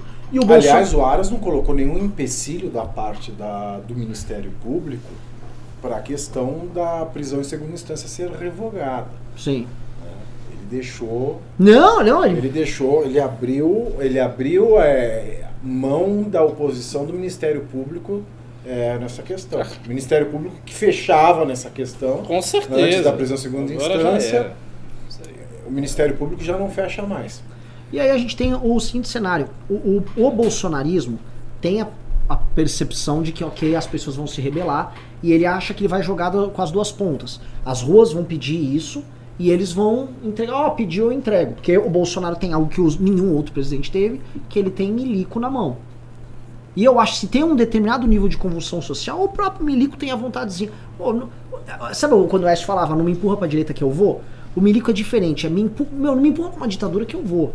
Se o cara vê que, puta, tá pintando, a bola tá cantando, tá- a bola tá pingando na área, estão pedindo pra mim. Não, é uma tentação, né? É uma É uma tentação. tentação grande. O cara vai poder bater todo mundo e mandar. É. que coisa boa. Aí E o já- povo pedindo. aí um general, O povo pedindo. Um general vai, um general vai assentir ser mandado por um capitão, já tendo sido espezinhado por uma pessoa de baixa patente como ele, um sindicalista mequetrefe do exército, né, dando Tem essa esse Twitter contra o Santos Mas é complicado. Se, se a gente tem uma convulsão social e o povo faz assim, Bolsonaro, peça o artigo 142. É que eu não acho que vai rolar, tá? Eu acho que o, mora- o Bolsonaro não tá com essa moral e as pessoas não estão dispostas a sair nas ruas fazendo petição de misericórdia. Mi- meu mito me ajude. Ele se derreteu e, como o Ricardo previu, as manifestações são cada vez menores. É. Tá certo que tem um, tem um estopim novo aqui, tum, É, pra levantar. pra levantar. Só que eu não imagino as pessoas jogando a, bo- a bola pro Bolsonaro resolver, não. Não imagino, mas pode acontecer. Assim, o Bolsonaro criou movimentos fictícios. Existe um movimento Brasil conservador que tem dinheiro. Pa... Nunca vi tanto dinheiro num movimento que não existe na vida real. Eles vão na Paulista, é cartaz. De onde vem a grana? Né? O, o, o movimento da, da Carla Zambelli, no impeachment era um caminhão de som só largado com ela falando loucura. Hoje, é- mano, é estrutura de palco, é não sei o que, um negócio gigantesco. Te- teve grana rolando pra essa turma. E ela pintando o cabelo com papel crepom. né? Sim, com aquele vermelho bacana. Mas, o, o que, que que rola? É. Aqui entra das coisas. A gente começa. Cara, uma, você tá puxando o novelo. O Bivar. eu- Luciano Bivar, que aliás eu tenho o livro dele aqui na mesa, tirou o doce da boca da criança também, né? delícia, hein? A não ser que o Hang põe a mão no bolso e fale, vou gastar 500 mil reais com esta brincadeira. Coisa que ele. né, como a gente já. Eu, eu, eu sempre falo, aqui é jogo aberto, já, já pedi grana pra ele, doação. É, já pedi dá. doação, não dá. É, do- doação pra ele assim, se ele aparece. Pra, não tem nada na causa, a causa dele é ele próprio. Isso é a cara do rico brasileiro. É a cara do Rico Brasileiro. E o Hang é tão personalista que, presta atenção, ele gosta de usar um terno. Ele usa um terno com as cores do Brasil. Porque até o ato de ajudar o Brasil, ele tem que beneficiá-lo. Então o caminhão dele tem a cor do Brasil. Ele põe um terno do Brasil. É sempre ele, ele, ele. Brasil, eu, Hang, vamos lutar! É uma figura personalista, pra mim, abjeta. E aí são esses caras mesquinhos, né? Tanto que eles no final estavam dependendo de fundo partidário, que é o motivo da treta deles. Mas tô puxando muito novelo aí. É, tá muito bom o papo aqui hoje, hein? É, tá bom, mas tem muito pimba, né? Tem, tem- Temos pimbas e pimbas grandes, hein? Vamos lá. Teve Bora lá. pimba? Vamos lendo e comentando. Eu... Ó. Já é 9 horas, já. A gente vai comentar até o fim. Quer falar alguma coisa, Pavinato? Eu quero falar uma coisa muito séria. Pouquinho só, senão o YouTube derruba. Bobeou, a gente pimba. É na cozinha. 5 segundos, senão o YouTube vai derrubar. Bora pros pimbas. Não deixa a live cair. Só Bora isso. lá, ó. Só antes de começar nos pimbas, temos membro novo, Carlos Nandes. Carluxo! Xoxo!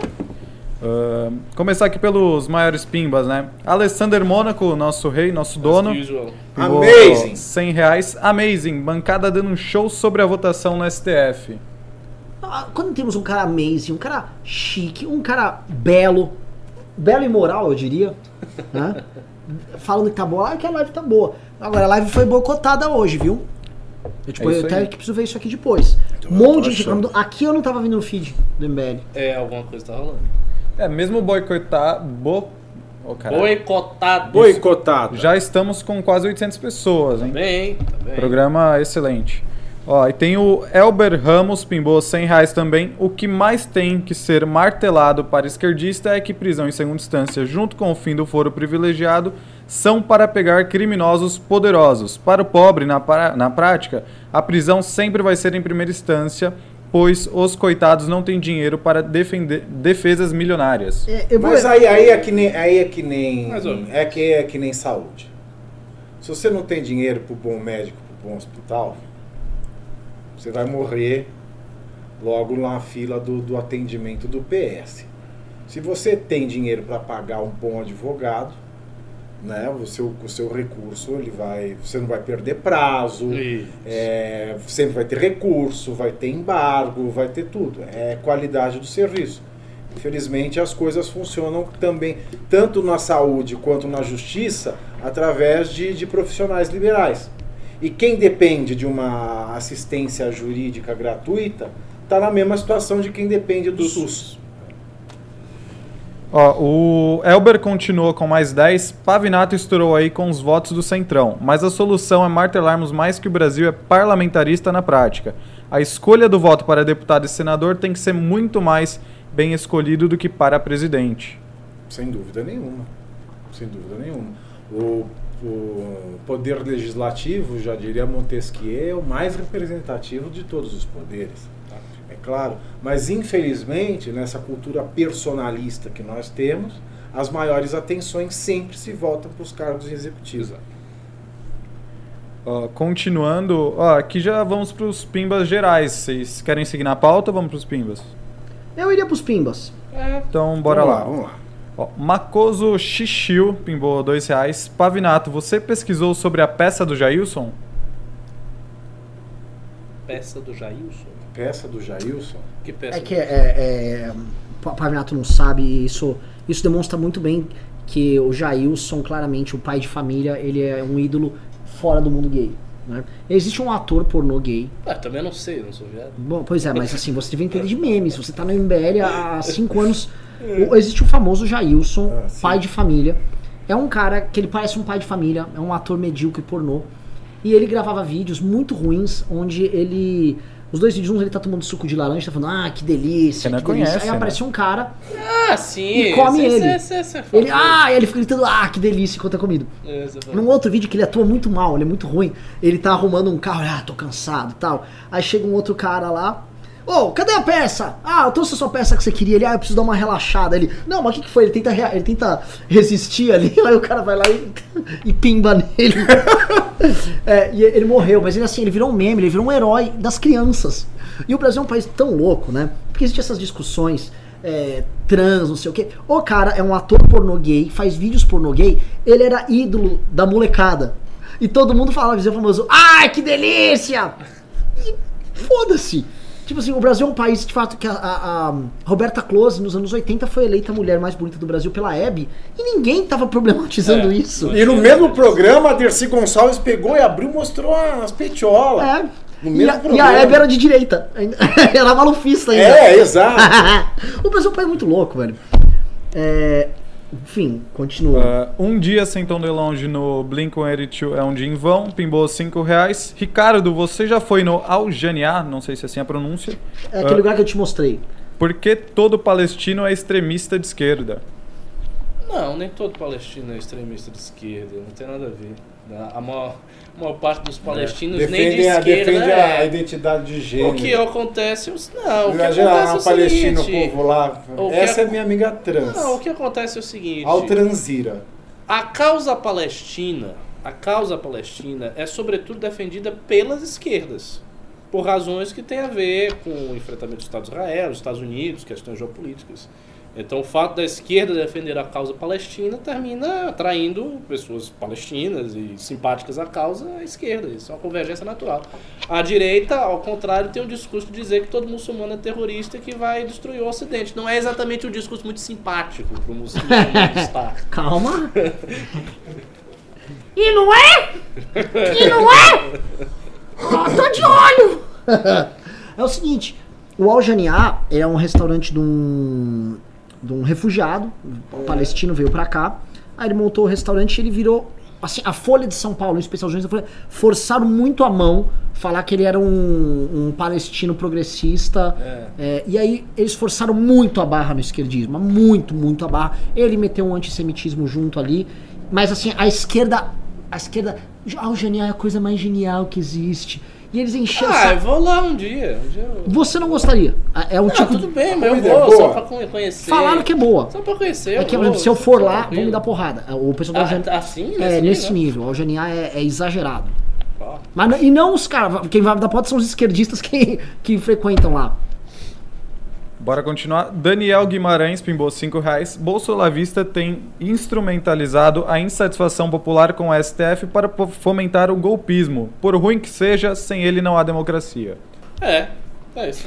Resumiu Isso é um tudo. problema, é um problema. Resumiu tudo. Uh, Felipe Almeida pimbou 5 reais. Reinaldo Azevedo levantou o ponto de que a disparidade social é gigante. A elite econômica pode influenciar a política e manter o status quo e baixa assistência. Em qualquer lugar do mundo. É, o, o- o- Ele disse o- isso? O Reinaldo, O Reinaldo? disse. É, eu vi que o Reinaldo disse isso aí, mas é o seguinte. Pega alguns dados básicos da economia chilena, cara. Salário mínimo de 400 dólares. Mas o custo de vida Não, mas É o mais baixo que o nosso. O- Pleno a- emprego. O Brasil é o país. O Brasil é o Santiago país é com maior desigualdade social do mundo. Então, se você for olhar por esse lado, é pra ter convulsão aqui e bater na porta do Reinaldo. aqui- Você tem pleno emprego, você tem uma renda per capita mais alta do que os vizinhos, você tem IDH mais alto, você tem um sistema de transportes a contento, você tem saneamento básico universalizado. Você pode ter talvez uma percepção, e as percepções são muito variam de país para país. E essa percepção. da- da- O que você tem é o seguinte, o Chile, é, e aí isso dá uma uma- um debate de horas que talvez o pessoal até não goste, por exemplo, do posicionamento que eu, que eu tenho. O Chile foi um país que ele, ele enxertou uma mentalidade liberal que eles não tinham. Eles trouxeram o pessoal da escola de Chicago E enfiou eles, lá goela abaixo. plum, e o Pinochet era um ditador, ele enfiou, plum, aquilo lá. E a- o pessoal não considera isso, eu já vi chileno falar, não considera humano. É, Essa ideia, da, assim, a ideia do Estado provedor é típica dos países latinos, é, o país latino se vê nessa lógica, e ele e, e o Chile é um pouco cruel, o sistema de, de previdência é um, considerado cruel pelos caras, o sistema todo, é o sistema mais liberalzão, é o sistema que a gente defende, mas é, tem muitas, toda vez que você tem uma convulsão, e não é a primeira vez, a convulsão estudantil de 2011 foi monumental, foi gigante, e eu acho que tem essa dissonância entre uma, um- uma cultura latina e uma mentalidade que foi importada, foi enxertada, funciona, as contas públicas estão voando. Cara, é o país mais sério da América Latina, Uhum. mas não sei a que custo, não sei como é que essa coisa se adapta. Aliás, a menina de 2011 tá lá do mesmo jeito. Ah, ela tá? Vallejo Está, está, é uma das lideranças. Super vocal no Twitter, é, procure. É, Ah, então é tá a mesma porra lá. a mesma porra. Ó, Ulisses Júnior pimbou 5 reais. Todo poder emana do povo. E o povo quer rebolar urso ursal. Faz o meio campo entre os dois. É, é, o- é o dupla Rébora. O povo né? quer o quê? Rébora. É, é eu e com a Rébora. Débora. Ah, É, é o casal que ele quer. Ah, é? É. é. Seria engraçado. É o seguinte, só se ela tiver com o cabelo hidratado. mas é, mano. Agora É, com o cabelo datado ela ficou. Você acha que ela vai falar Ela ficou com a gente gatinha. sem... Não, eu também acho. Ela nem chega aqui com pavinado, ela chega assustada, vai chegar É o seguinte, se a Débora topar, eu vou lá pra Pato Branco. Vou pra Pato Branco. Meu, e vou assim. É plano, é rapidinho. Bora continuar. Arthur Vinícius Miller pimbou 2 reais. Melhor bancada. Mais pavinato, please. Não, isso aqui. Bancada atenção, incrível. Isso aqui, Obrigado, eu tô falando Obrigado, o seguinte. muita- muita sem, sem querer falar, sem querer puxar a sardinha, né? Temos dois professores aqui. Tá? Temos dois monstros intelectuais aqui e um golpista que realizou seus golpes na sua vida. Esse aqui participou também, é ativo, é coordenador da Bahia do MBL na época do impeachment. Então, assim, a- quem Boa, tá é. assistindo, tem um, tem um trio de ouro aqui. É um- É de fato. O cara que assistiu o Gengivudo lá do, do Terça Livre, o Cuspidor na Desfirra. Covas? Vai lá, o Bruno Covas assiste. Quer assistir o pessoal? Mas assim, você quer qualidade? É. Qualidade não. Como é que o Reneguet não fala? Qualidade e quantidade não anda junto, É, não é? é, a qualidade espiritual, a quantidade de matéria. É Leandro- isso. E a gente ganha aqui muito dinheiro com pimba, então a gente Sim, fica aqui mesmo. Exato. aí, vamos ficar. Que, é, aliás, olha, com- só com pimba, quantas viagens internacionais eu não fiz esse ano? Ô, vou falar de pimba Só com aqui. dinheiro de Pessoal, vou falar. Muda o título aqui. Precisamos falar. Bota assim. é, Bobeou a estão gente manjando pimba. a jeba. Estão manjando a jeba do Dudu. Preciso falar disso aqui, desculpa. Eu preciso falar, porque existe um drama na direita. Pessoal, bomba! Bomba! Bomba! Esse final de programa vai ser polêmico. Tô com duas pessoas brilhantes aqui, mas vocês vão. Daqui a pouco a gente continua A gente vai reforçar. Tá? Assim. O, o- aquele perfil que fica vendo o Alessandro Mônaco aqui, o Let's Dex, ele descobriu que uma menina, né? Ela saiu com Eduardo Bolsonaro e o Felipe G. Martins. Felipe G. Martins foi acusado de ser gay por parte da Jossi Hassman, vamos ser claro. E existe uma- um comentário, uma piada em redes sociais falando que o peru do Eduardo não é grande. O que, honestamente, foda-se. Mas isso parece que preocupou eles. Eles pegaram esse perfil, que é o perfil principal. Cuidado, velho. O que que rola? Esses caras botaram o eles botaram os prints dessa conversa dessa menina e foram comemorar que, de acordo com a menina, pra mim os prints parecem forjados, o- olha, eles são roludos. E mais de 3.200 likes, grande maioria homens, comemorando o tamanho do membro sexual dos caras. Eu não quero que ficar assim, eu não vou ficar indignado, tá? Tinha vários caras, sabe aquele foto no Bolsonaro clássico? Um homem branco com um óculos escuro? Eu tenho uma um pergunta pra você. Pera, pera, deixa eu terminar. Eu preciso que vocês analisem isso aqui. Meu Deus do céu. O- eu- eu quero saber a funda o porquê que o cara tá comemorando isso. Porque como é que um cara fala, puta, eu vou dar like aqui. Hum. Parece que o Dudu, o- o- tô, tô mais tranquilo, parece que o Dudu ele é um comedor. Ricardo Almeida, Não, eu, eu passo. Qual o drama? Eu passo, Deixa- passo, deixa eu- passo eu- deixa eu fazer uma pergunta pra você. Pavinato, que é mais É, Felipe. G. Martins. Repete o comentário do Felipe G. Martins. qual o comentário? Qual o comentário? Cara, tem Estão vários. falando do que aqui? Tão De piroca. Qual, o que, que falaram do Felipe Martins? Não, a Joyce aparentemente deu, uma, deu a entender que ele era viado. Não, então da piroca. Ah, não, a, a menina, de acordo com Sim. a conversa divulgada, falou que o cara é, mano, é um. O ca- o cara é um. É um Kid Bengala. Bengala. Sabe o que eu quero saber? Do Olavismo. Tem Tá na tela, hein? dele? Hã? Você tem o WhatsApp dele pra me passar? A gente consegue, rapidinho. vamos, vamos, É, é o que eu quero saber, é isso, querido. É isso, então a gente vai. Vai, vai aí É você isso. faz o teste lá. Quem gosta desse tipo de notícia, me desculpa, querido, que gosta de piroca. Se o bolsonarismo curtiu pra caralho, e literalmente pra caralho na rede social, desculpa, senta, ele senta, senta, eu sei que senta, senta no cavalo só pra levantar o rabo. Porque eu fico um pouco assustado, porque é, é um tipo de comportamento muito estranho. Não, não é, não é estranho, é homossexual. Mas um cara comemorar. Sei lá, tá, Não, tá pintando, deve tá você- pintando você- uma você comemorar. sexual, simplesmente. O cara tá comemorando porque é o ídolo deles. Enfim. O, meu- o Ayrton Senna era meu ídolo quando era criança. Eu não fica- nunca me preocupei com esse É, detalhe do pois Ayrton é. Senna. Vai, Senna! Mano! Acho que ele É. vai comer a Xuxa, hein? Mano, ele vai mandar muito bem, mano. Vai me representar lá. O Ayan fala. Eu, tô- eu- eu joguei essa bola aqui pra falar o que o Ayan fala. dizem as más línguas. Ah, as mais línguas falam, mas ninguém vai mexer agora no Ayrton Senna. Deixa ele quietinho lá. Eu vou falar agora do Ayan. Porque eu joguei a bola pro cenário do Ayan, porra. O Ayan fala que uma das coisas que tem o cara que é o seguidor da seita, ele gosta de curtir a vitória do membro, de outro membro da seita. E ele fica indignado que você não curta. Então quando você não curte essa vitória do membro da seita, você, ele te chama de invejoso. Que é o que sempre os caras fazem nas redes sociais. Por exemplo, ah, o MBL não tá gostando disso do governo Bolsonaro porque tá com inveja. Então, inveja É, e dor de não, cotovelo. é, São as expressões aí. padrões, né? aí Dor é. de cotovelo, inveja. É, enfim, né? Pessoal, vamos mudar o título que tá sem. Assim, a gente perdeu 50 pessoas com esse título aí. É, não, o assunto é, É meio. ruim. Vamos voltar. Não, vamos botar um negócio sério. vamos, né? vamos voltar. STF. Ele saiu dos páramos da discussão É. sobre o Brasil pra discutir a piroca do Felipe Martins. Mas Jesus. é, não sei, será que É. isso foi plantado pela, pelos esse próprios? Será que isso foi plantado?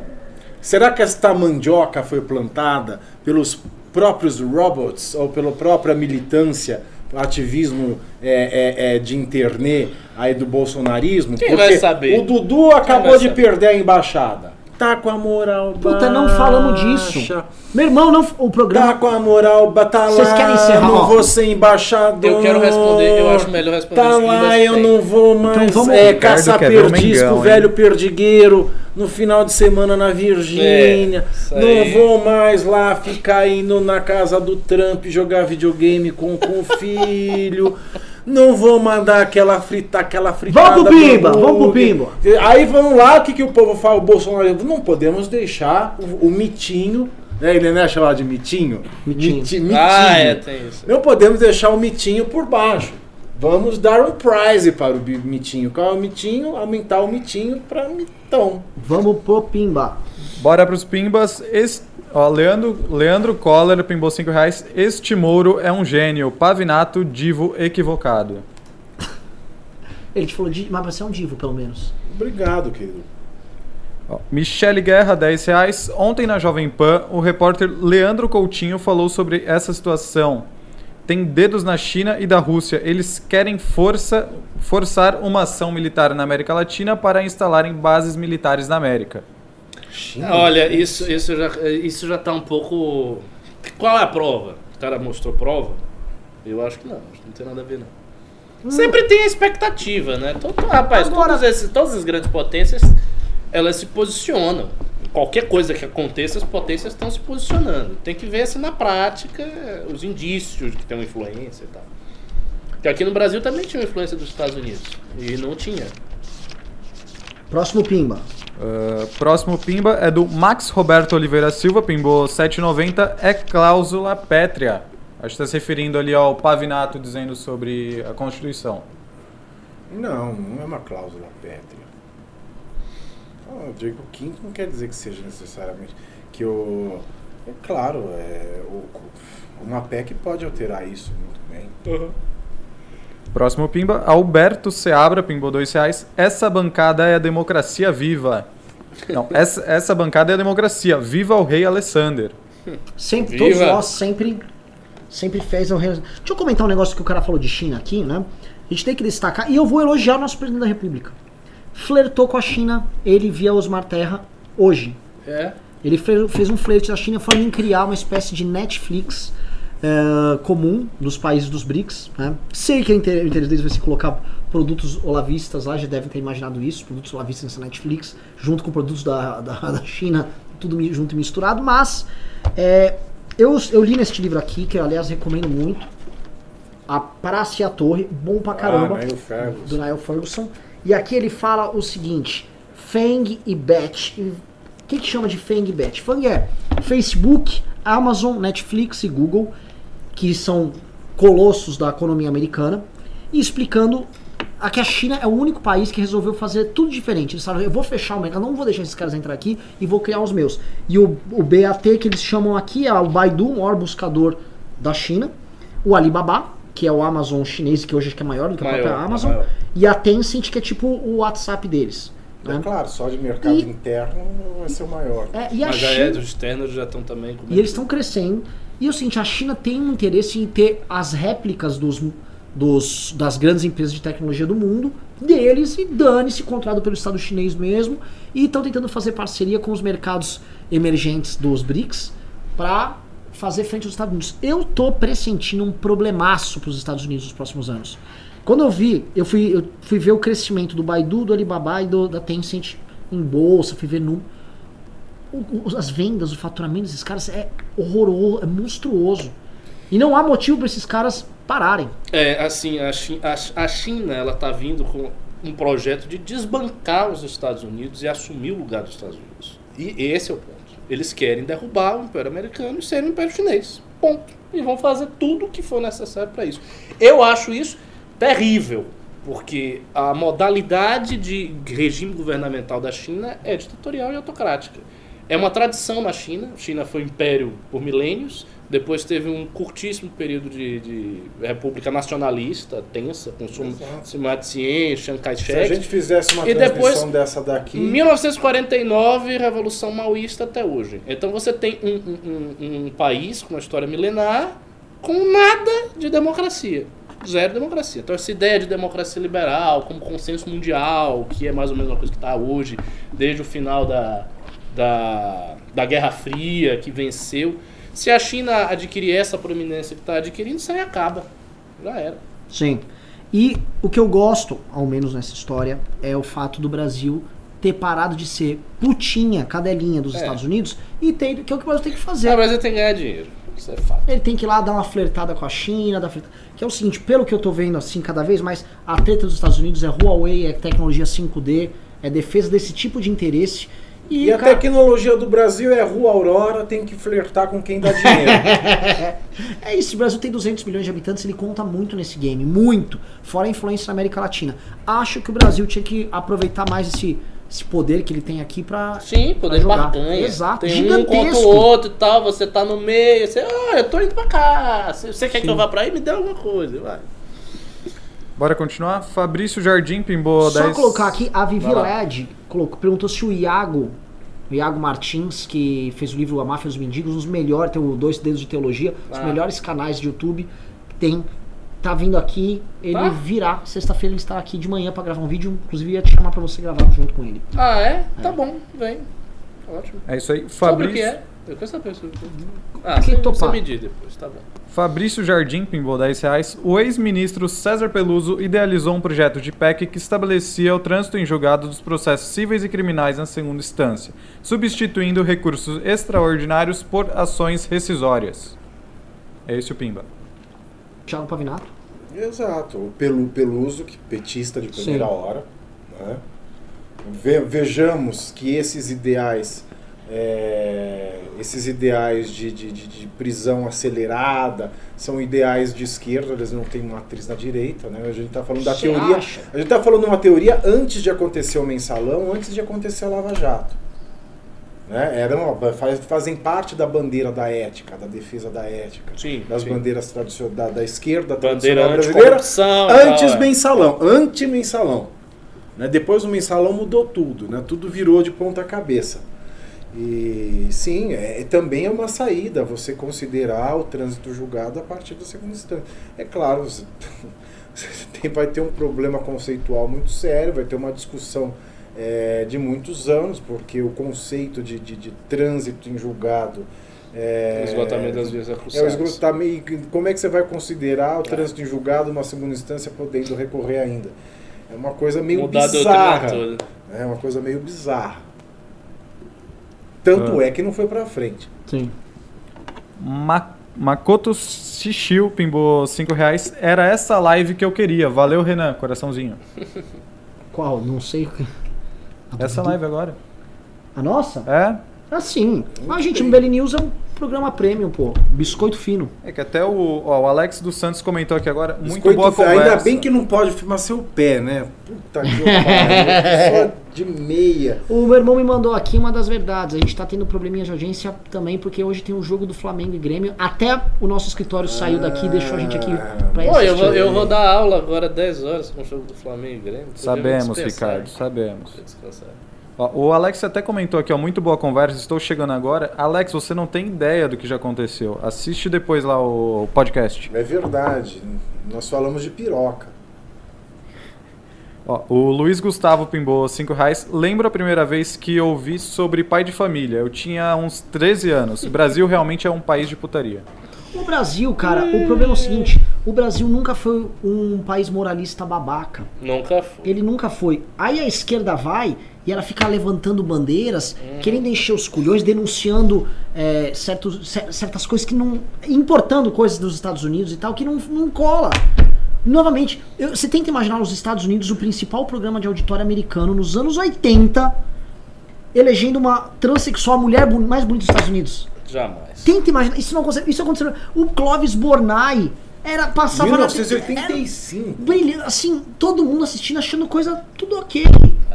Quanto, grande vovó. Mafalda. Vovó, fa- um senhor, um pai de família vestido de véia, travestido. Um Pra pai de família travesti apresentando o programa pra criança. É. Imagina o que essas perpétuas bolsonaristas não ia falar hoje. É.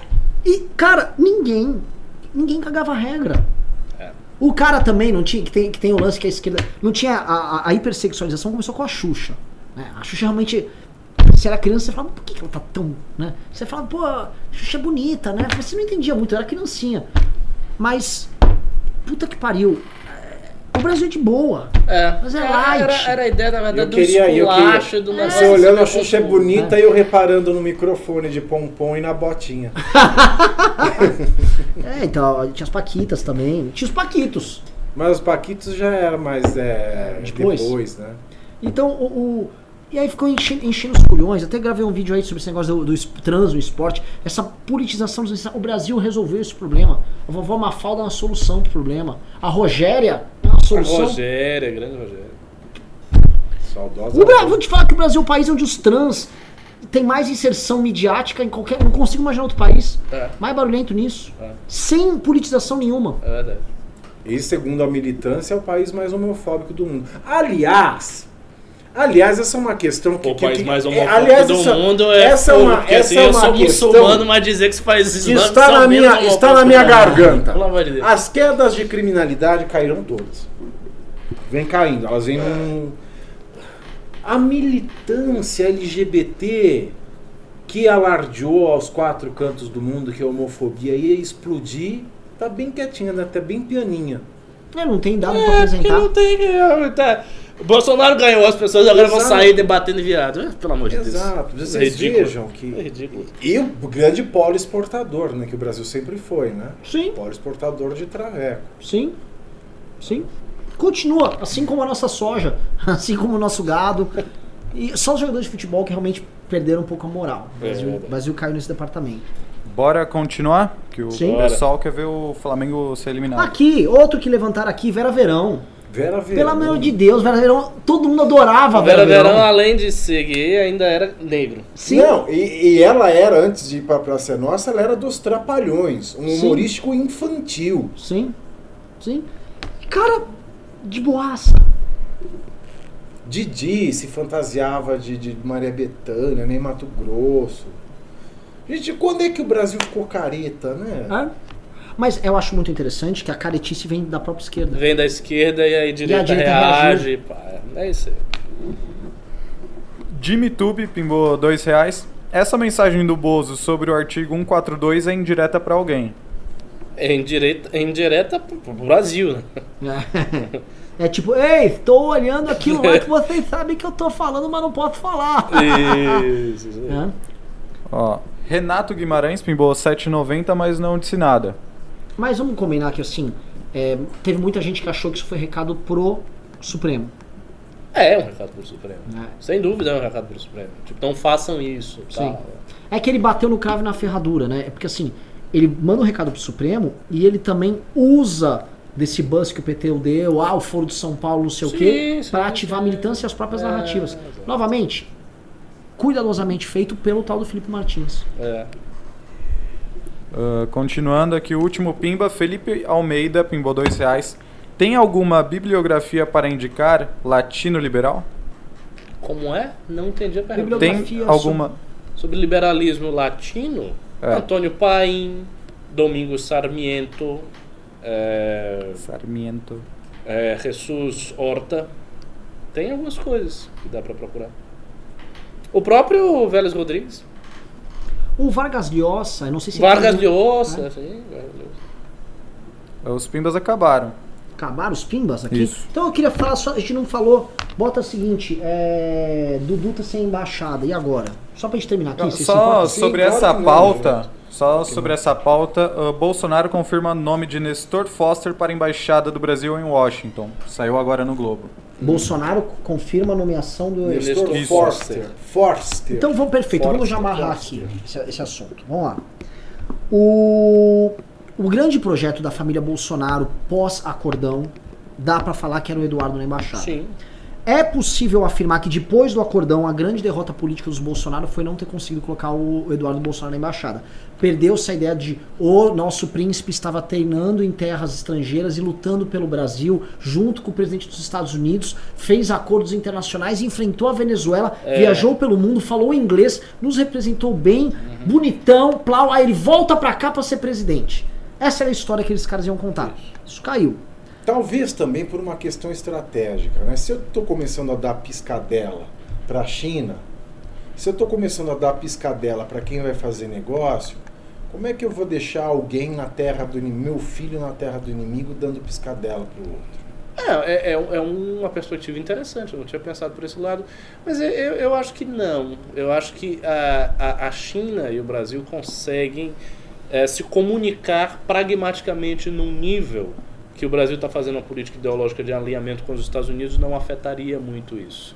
E no caso do Eduardo, eles não conseguiram mesmo. Simplesmente não conseguiram. Não tinham força, não tiveram força política para isso no final. E no final, a treta do PSL de fato exigia uma pessoa da família do Bolsonaro para comandar.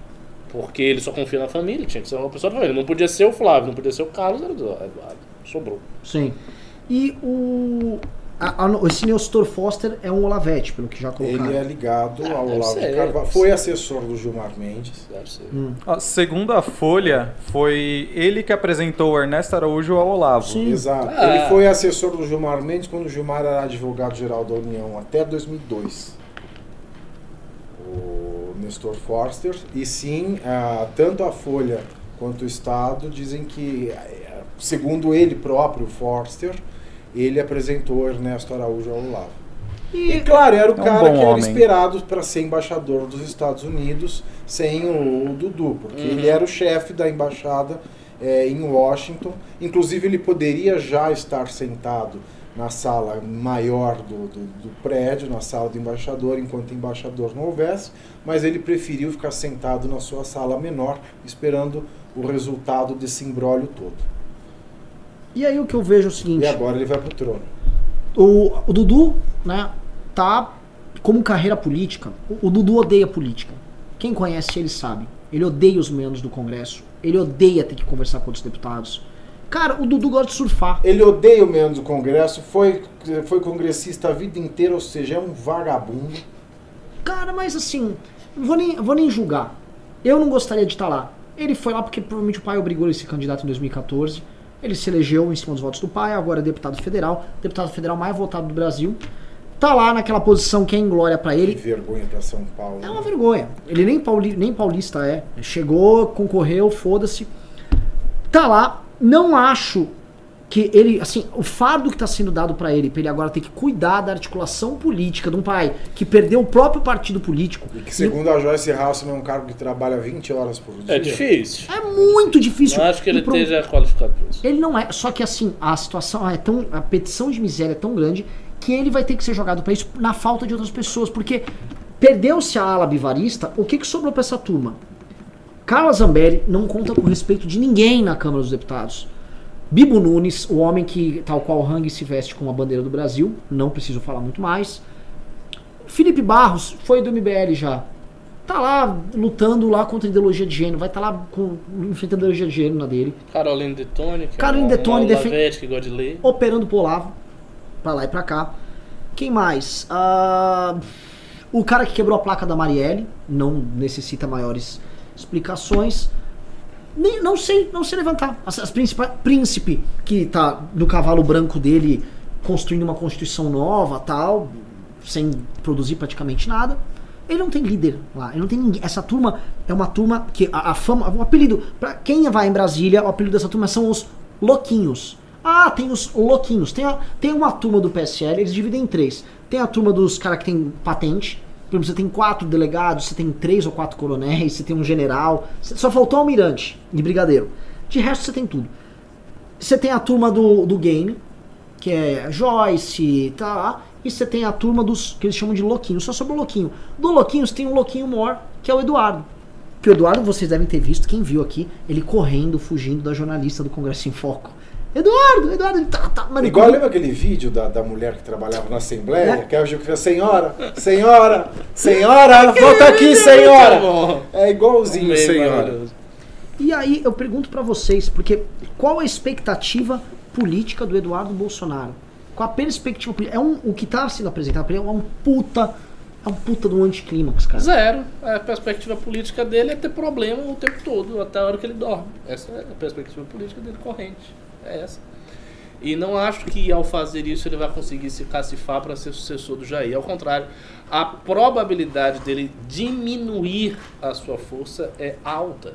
Porque como ele vai ter que lidar com muitos problemas, e ele não é um gênio, ele provavelmente vai errar, vai fazer coisas erradas, que vai aparecer notícia, vai se atrapalhar, e não sei o quê, e vai ser considerado incompetente, a galera vai dizer que ele é incompetente, que ele não sabe o que ele tá fazendo, que ele tá atrapalhando o governo. É uma merda, velho. E tem uma coisa É, que Ele eu vejo. se cercar de assessores muito bons. Não, isso não, não vai ter, cara. Não, é- Ele já Exato, se cercou de assessores, e muitos. Exato, exato. Tira só o bom da equação. bons, Então, assim, por exemplo, ele precisa de assessores muito bons. Tira o bons e coloca muito antes de assessores.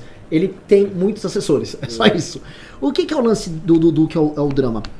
Lá no Congresso, palavra conta. O que eles chamam de honra no Congresso é cumprimento de palavra. Não importa a natureza Ah, não é do que seja acordo. falar pra roubar, Mas mas, assim, ó, você tem que ter Eu roubei 30% é teu. Você, É você foi lá, honrado. eu te dei os 30%, meu irmão, o Renan é um cara honrado.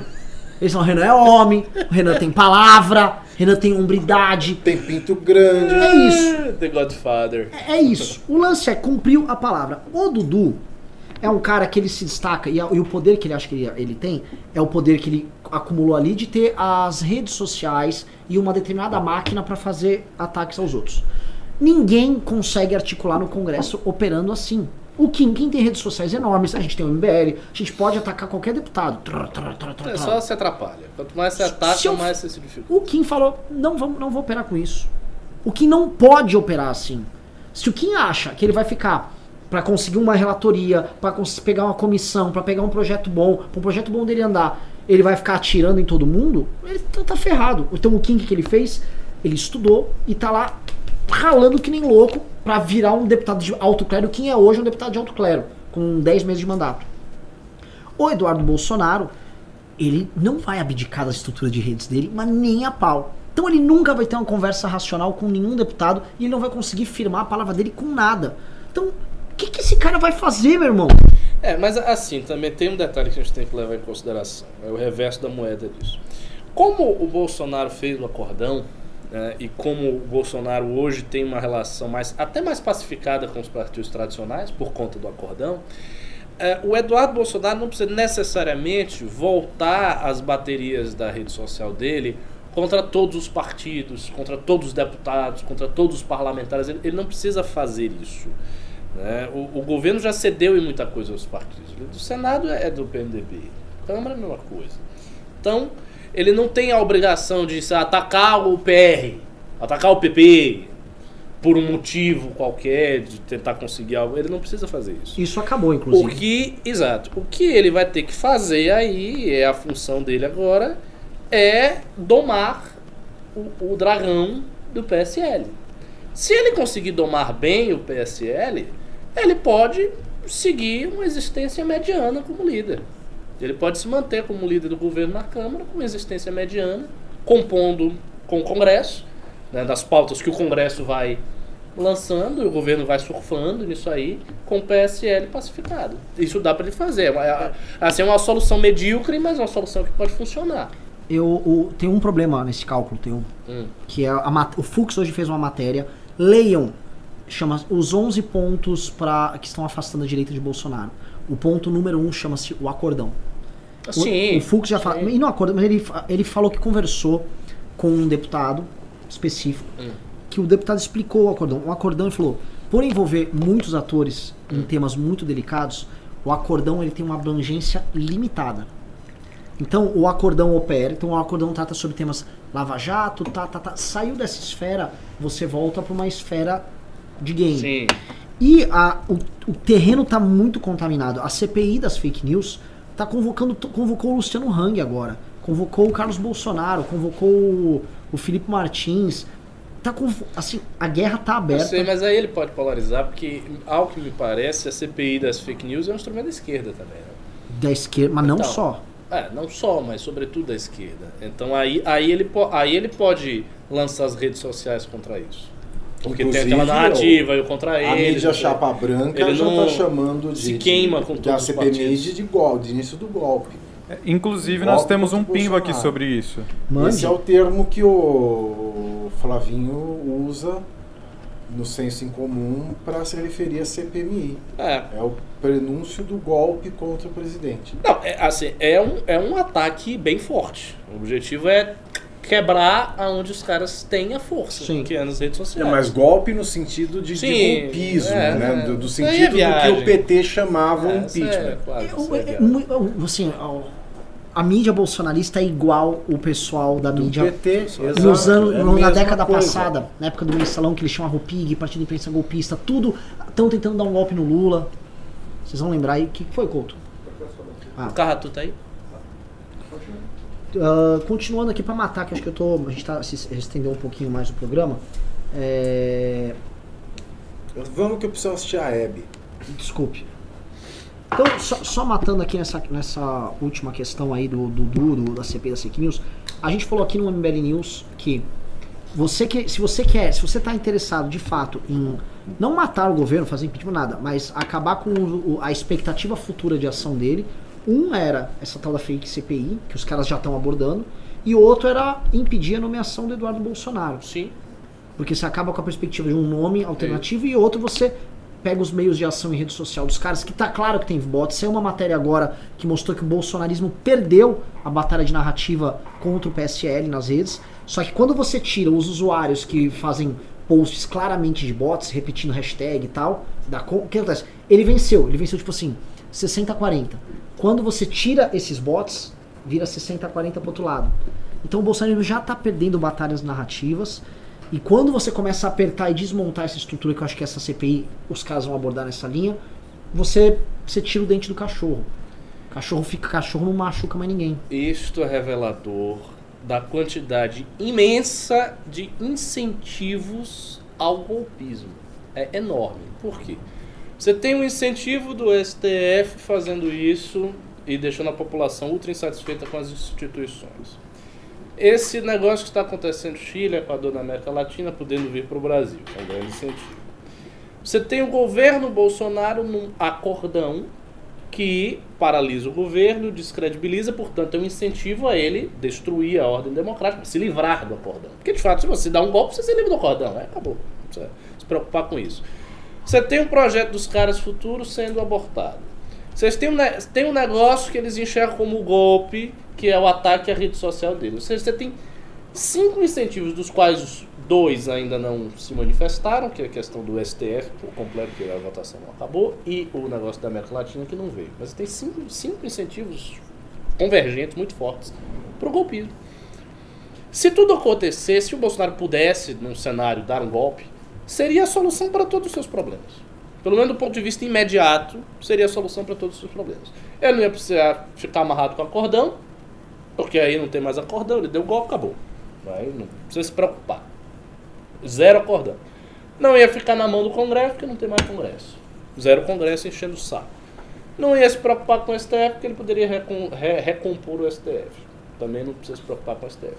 Não precisa se preocupar com o direito independente, que vai falando, enchendo o saco, porque ele manda logo descer o cacete aí no Renan, calar a boca e tá Sim, acabado. Danilo Gentili tira o programa, tira Então, SBT. assim.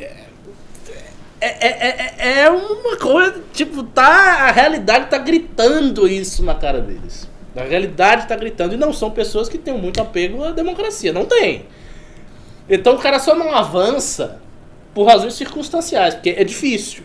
Dar um golpe de Estado não é uma coisa simples. Você tem que ter todo um aparato, um negócio rede, arriscado, você pode dar errado, é, é- é difícil fazer isso aí, você não sabe as consequências e tem um outro detalhe. A partir do momento que você faz isso, também toda a responsabilidade recai sobre você, sobre o que está acontecendo no país. Então se tu dá um golpe e o país vai pro buraco, você vai pro buraco, a população lhe odeia, você vai ter que reprimir. Aí pra você se manter no poder, você vai ter que reprimir as pessoas. Bolsonaro não é um cara. Eu, pelo menos, não vejo assim. Né? O Ayan disse que ele é um sádico. Eu acho isso exagero, não vejo isso na personalidade dele. Eu acho que ele é um cara que ele gosta de se sentir amado. Ele gosta que as pessoas Sim. gostem dele e tal. Ele não é um. Não parece o cara que teria prazer ou, ou- ou- ou não sentiria nada em chegar e reprimir mesmo, e meter o pé em Também todo mundo. acho. Não vejo assim. Então, para eles fazerem este movimento, é necessário que haja um clamor popular e que ele tenha essa estrutura montada, se sinta seguro e tal. Mas que seria uma bela solução? Seria. Então, com isso, senhor Pavinato, quer mais um comentário? Não, não, não, já estou satisfeito. Acompanhe o voto do relator. Então, meus queridos amigos, Temos sobre três o... pimbas aqui. Ah, então leia, por favor. Frisa Somorum pimbou 5 reais. Vocês sabem por que o Drauzio Varela e o Gabriel Monteiro foram convocados pela CPMI das fake news? O Drauzio Varela? Isso. E Gabriel Monteiro. O Gabriel? Tem que ver. Temos que ver, não sabemos. Temos que querido. ver. Isso é muito importante pro MBL. Próximo, não Ah, sabemos. próximo. Gessé Santos Ou, esse- ou então o cara tá fazendo piada com a gente, não sei. Pode ser, cara, você conta a resposta da piada. É. Gessé Santos, 5 reais. Pavinato, qual a marca da sua camiseta? Achei muito bonita. Parece Prada. uma azul que você usou há um tempo. É Prada, amor. Ah, e o último pimba, Jimmy Tube pimbou 2 reais. Como vocês estão vendo a influência da TV hoje? Essa, poxa, essa pergunta dá um- uma É, resposta extensíssima. Posso dar uma resposta aqui? Não, é só tá curta. Ela não é mais decisiva como antigamente, mas ainda é conta grande, muito. Não, também obstan- acho. não, não fosse isso, Luciano Huck não seria hoje um player É, com muita chance de ganhar a próxima eleição. é isso. É isso aí, os pimbas acabaram. Ah, só o Frice Somoro ele disse: a piada é que é verdade. Ah, precisamos pesquisar então, porque não lo sapiamo. É, tem que pesquisar. Esse daí do Gabriel é um negócio que a gente tem que ficar atento. Sim. E o Drauzio Varela também, não entendi por quê. É isso aí. Drauzio Varela realmente. O Gabriel tem, tem agente político, o Drauzio Varela. Ele andou, mano, falando com que. É porque você- ele fala que, que tabagismo faz mal. É. Fake news, professor! Ah, é. Vamos lá. Vamos lá, ursinho ursal. Ouviu a gente pimba? Professor Olavo de Anestesia! Cigarro faz bem e o Drauzio Varela tava inventando! Isso aí, por isso. Fake news. Fake Ó, news. cigarrozinho, Malboro. Sabe o que faz mal, Ricardo? É, Masturbação! isso aí, fica burro. Que demônio! Eu nunca vi ninguém que fuma morrer burro! Tchau. Mas, tchau, au revoir. E agora tá legal. Vamos lá. Já voltou lá agora? Deixa eu ir no. É isso aí, pessoal. Por hoje é só. Ah, vamos encerrando aí. Tem um pimba aqui, Medeiros. Advocacia, boa noite. Boa noite, amigos. Terminem com a Isa Pena. Amo aquela música. Amazing e advogados a favor da prisão em segunda instância. É isso aí. É isso aí, Medeiros. Eu não sei se são todos advogados, nem se a ordem dos advogados está contigo, mas. É isso aí.